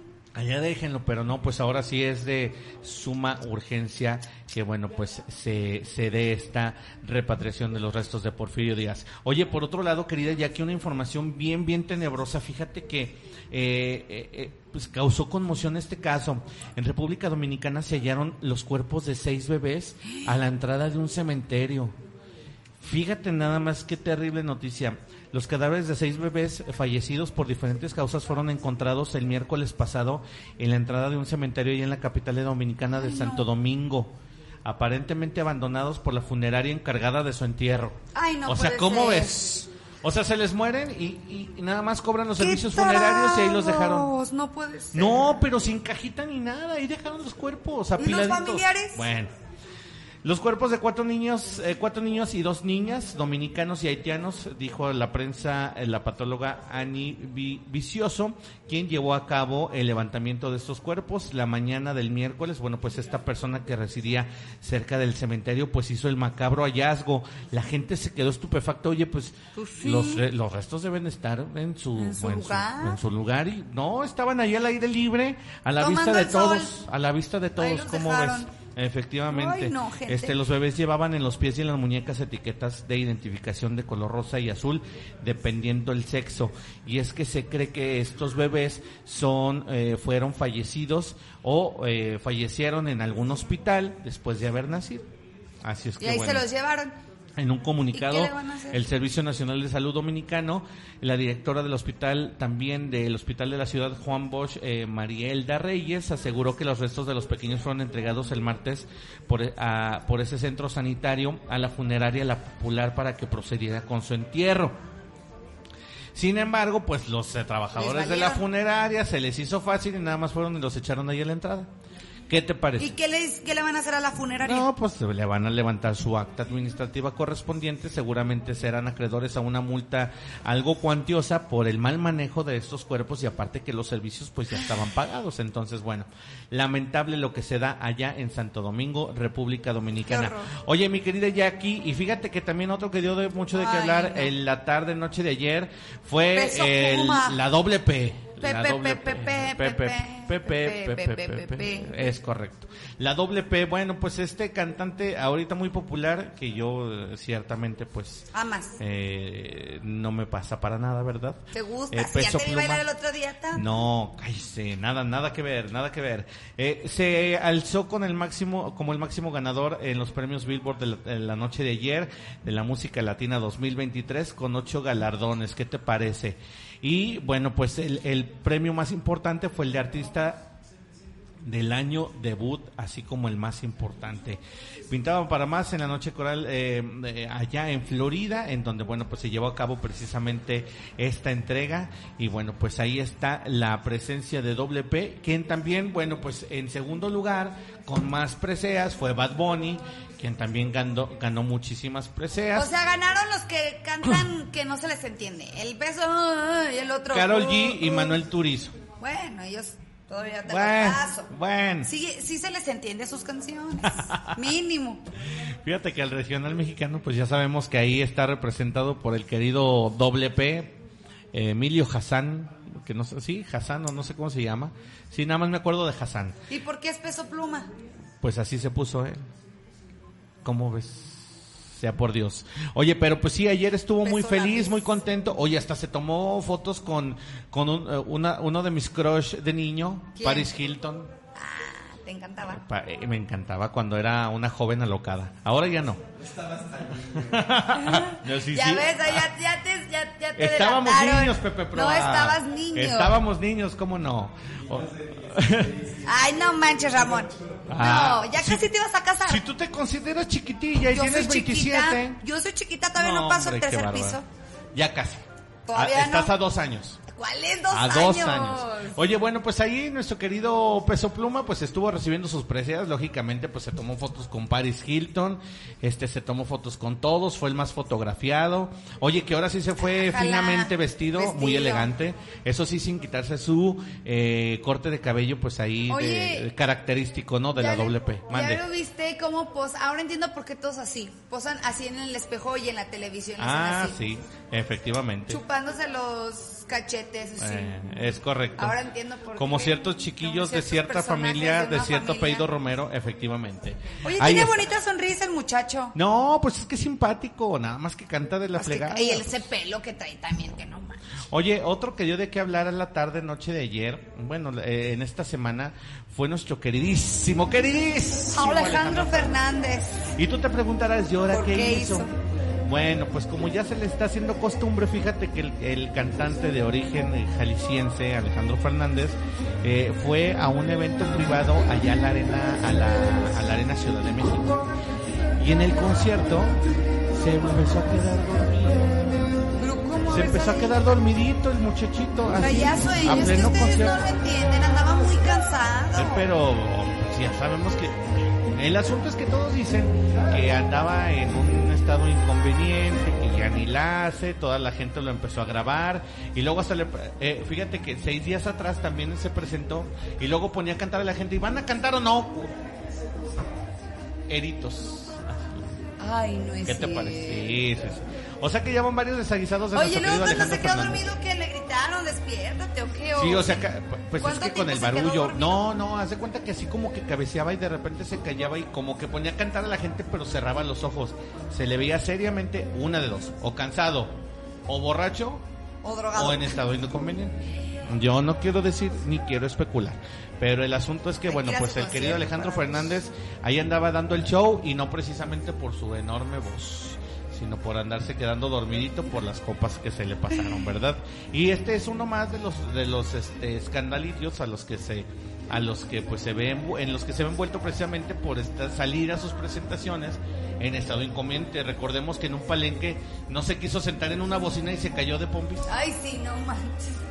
No manches. Este da mejores este, espectáculos que cualquier otro artista. Este, oye, como diría Melicita, este sí da muchos shows. Este sí da muchos shows y a este pagas para ir a ver su show, no para verlo cantar. Es correcto. Querida Jackie, con esto terminamos la información del día de hoy, 11 con 37. Vámonos ya. Vámonos, cuídese mucho que es viernesito, fin de semana. Cuídese si tome, no maneje. Si se va a portar mal, nos invita. Y si va a pasar por la curva de la UA, Frénele, a su velocidad. Y si han tomado, no se vaya por ahí, váyase por otro lado. Acuérdese que luego hay alcoholímetros. Entonces, Oye, mejor váyase por otro rapidísimo, déjame hago, bueno, deja, deja comento, sí, mensajes. Dice, ah, Rogelio Sánchez dice, pregunta, mi hija fue a aplicar para una casa y uno de los requisitos es no tener IMSS, ¿es cierto? Ah, caray. No, no, Rogelio. Qué raro, ¿no? Qué raro. Hay, hay, hay que ver ese proceso. Está muy raro ¿De dónde fue? Dice también Rogelio que no que no está inscrita a ningún régimen de, seguridad social, así dice. Que no esté inscrita. ¡Hala! Seguramente es un programa diferente, no ha de ser el de normal. Ajá. Nuestro querido Pepe Proa, como todos los días, dice muchas gracias por el espacio siempre. Gracias, querido Pepito, ya sabes. Dice Richard, Que todos sepan que aquí estás. Dice, dice Richard, pues no va a llegar a la edad de Chente. Pues, pues efectivamente, no, no, va a llegar, no va a llegar. Oye, por cierto, queremos, queremos, este, felicitar a Chente. No, ¿qué pasó? ¿Cómo que felicitar a que Chente? Dios lo tenga en su santa No, quiero darle las gracias también a mi querido Pepe. Bueno, aquí, aquí sigue con nosotros, nada más que ahora hago extensiva eh, el, agradecimiento.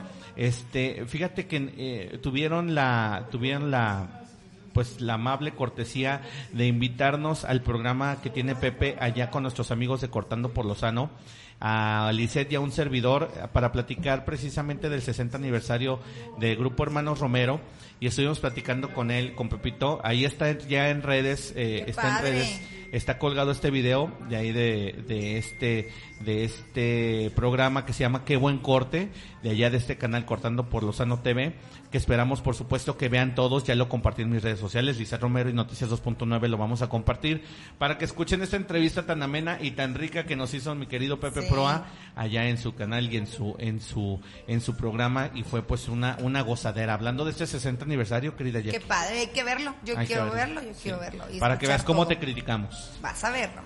Bueno. Querida Jackie, vámonos. A ver, ¿quién fin de semana a disfrutar. Pepe, mucho, Pepe, Pepe, Pepe, Vámonos. Cuídense mucho, bonito fin de semana y nos escuchamos el día lunes. Vámonos.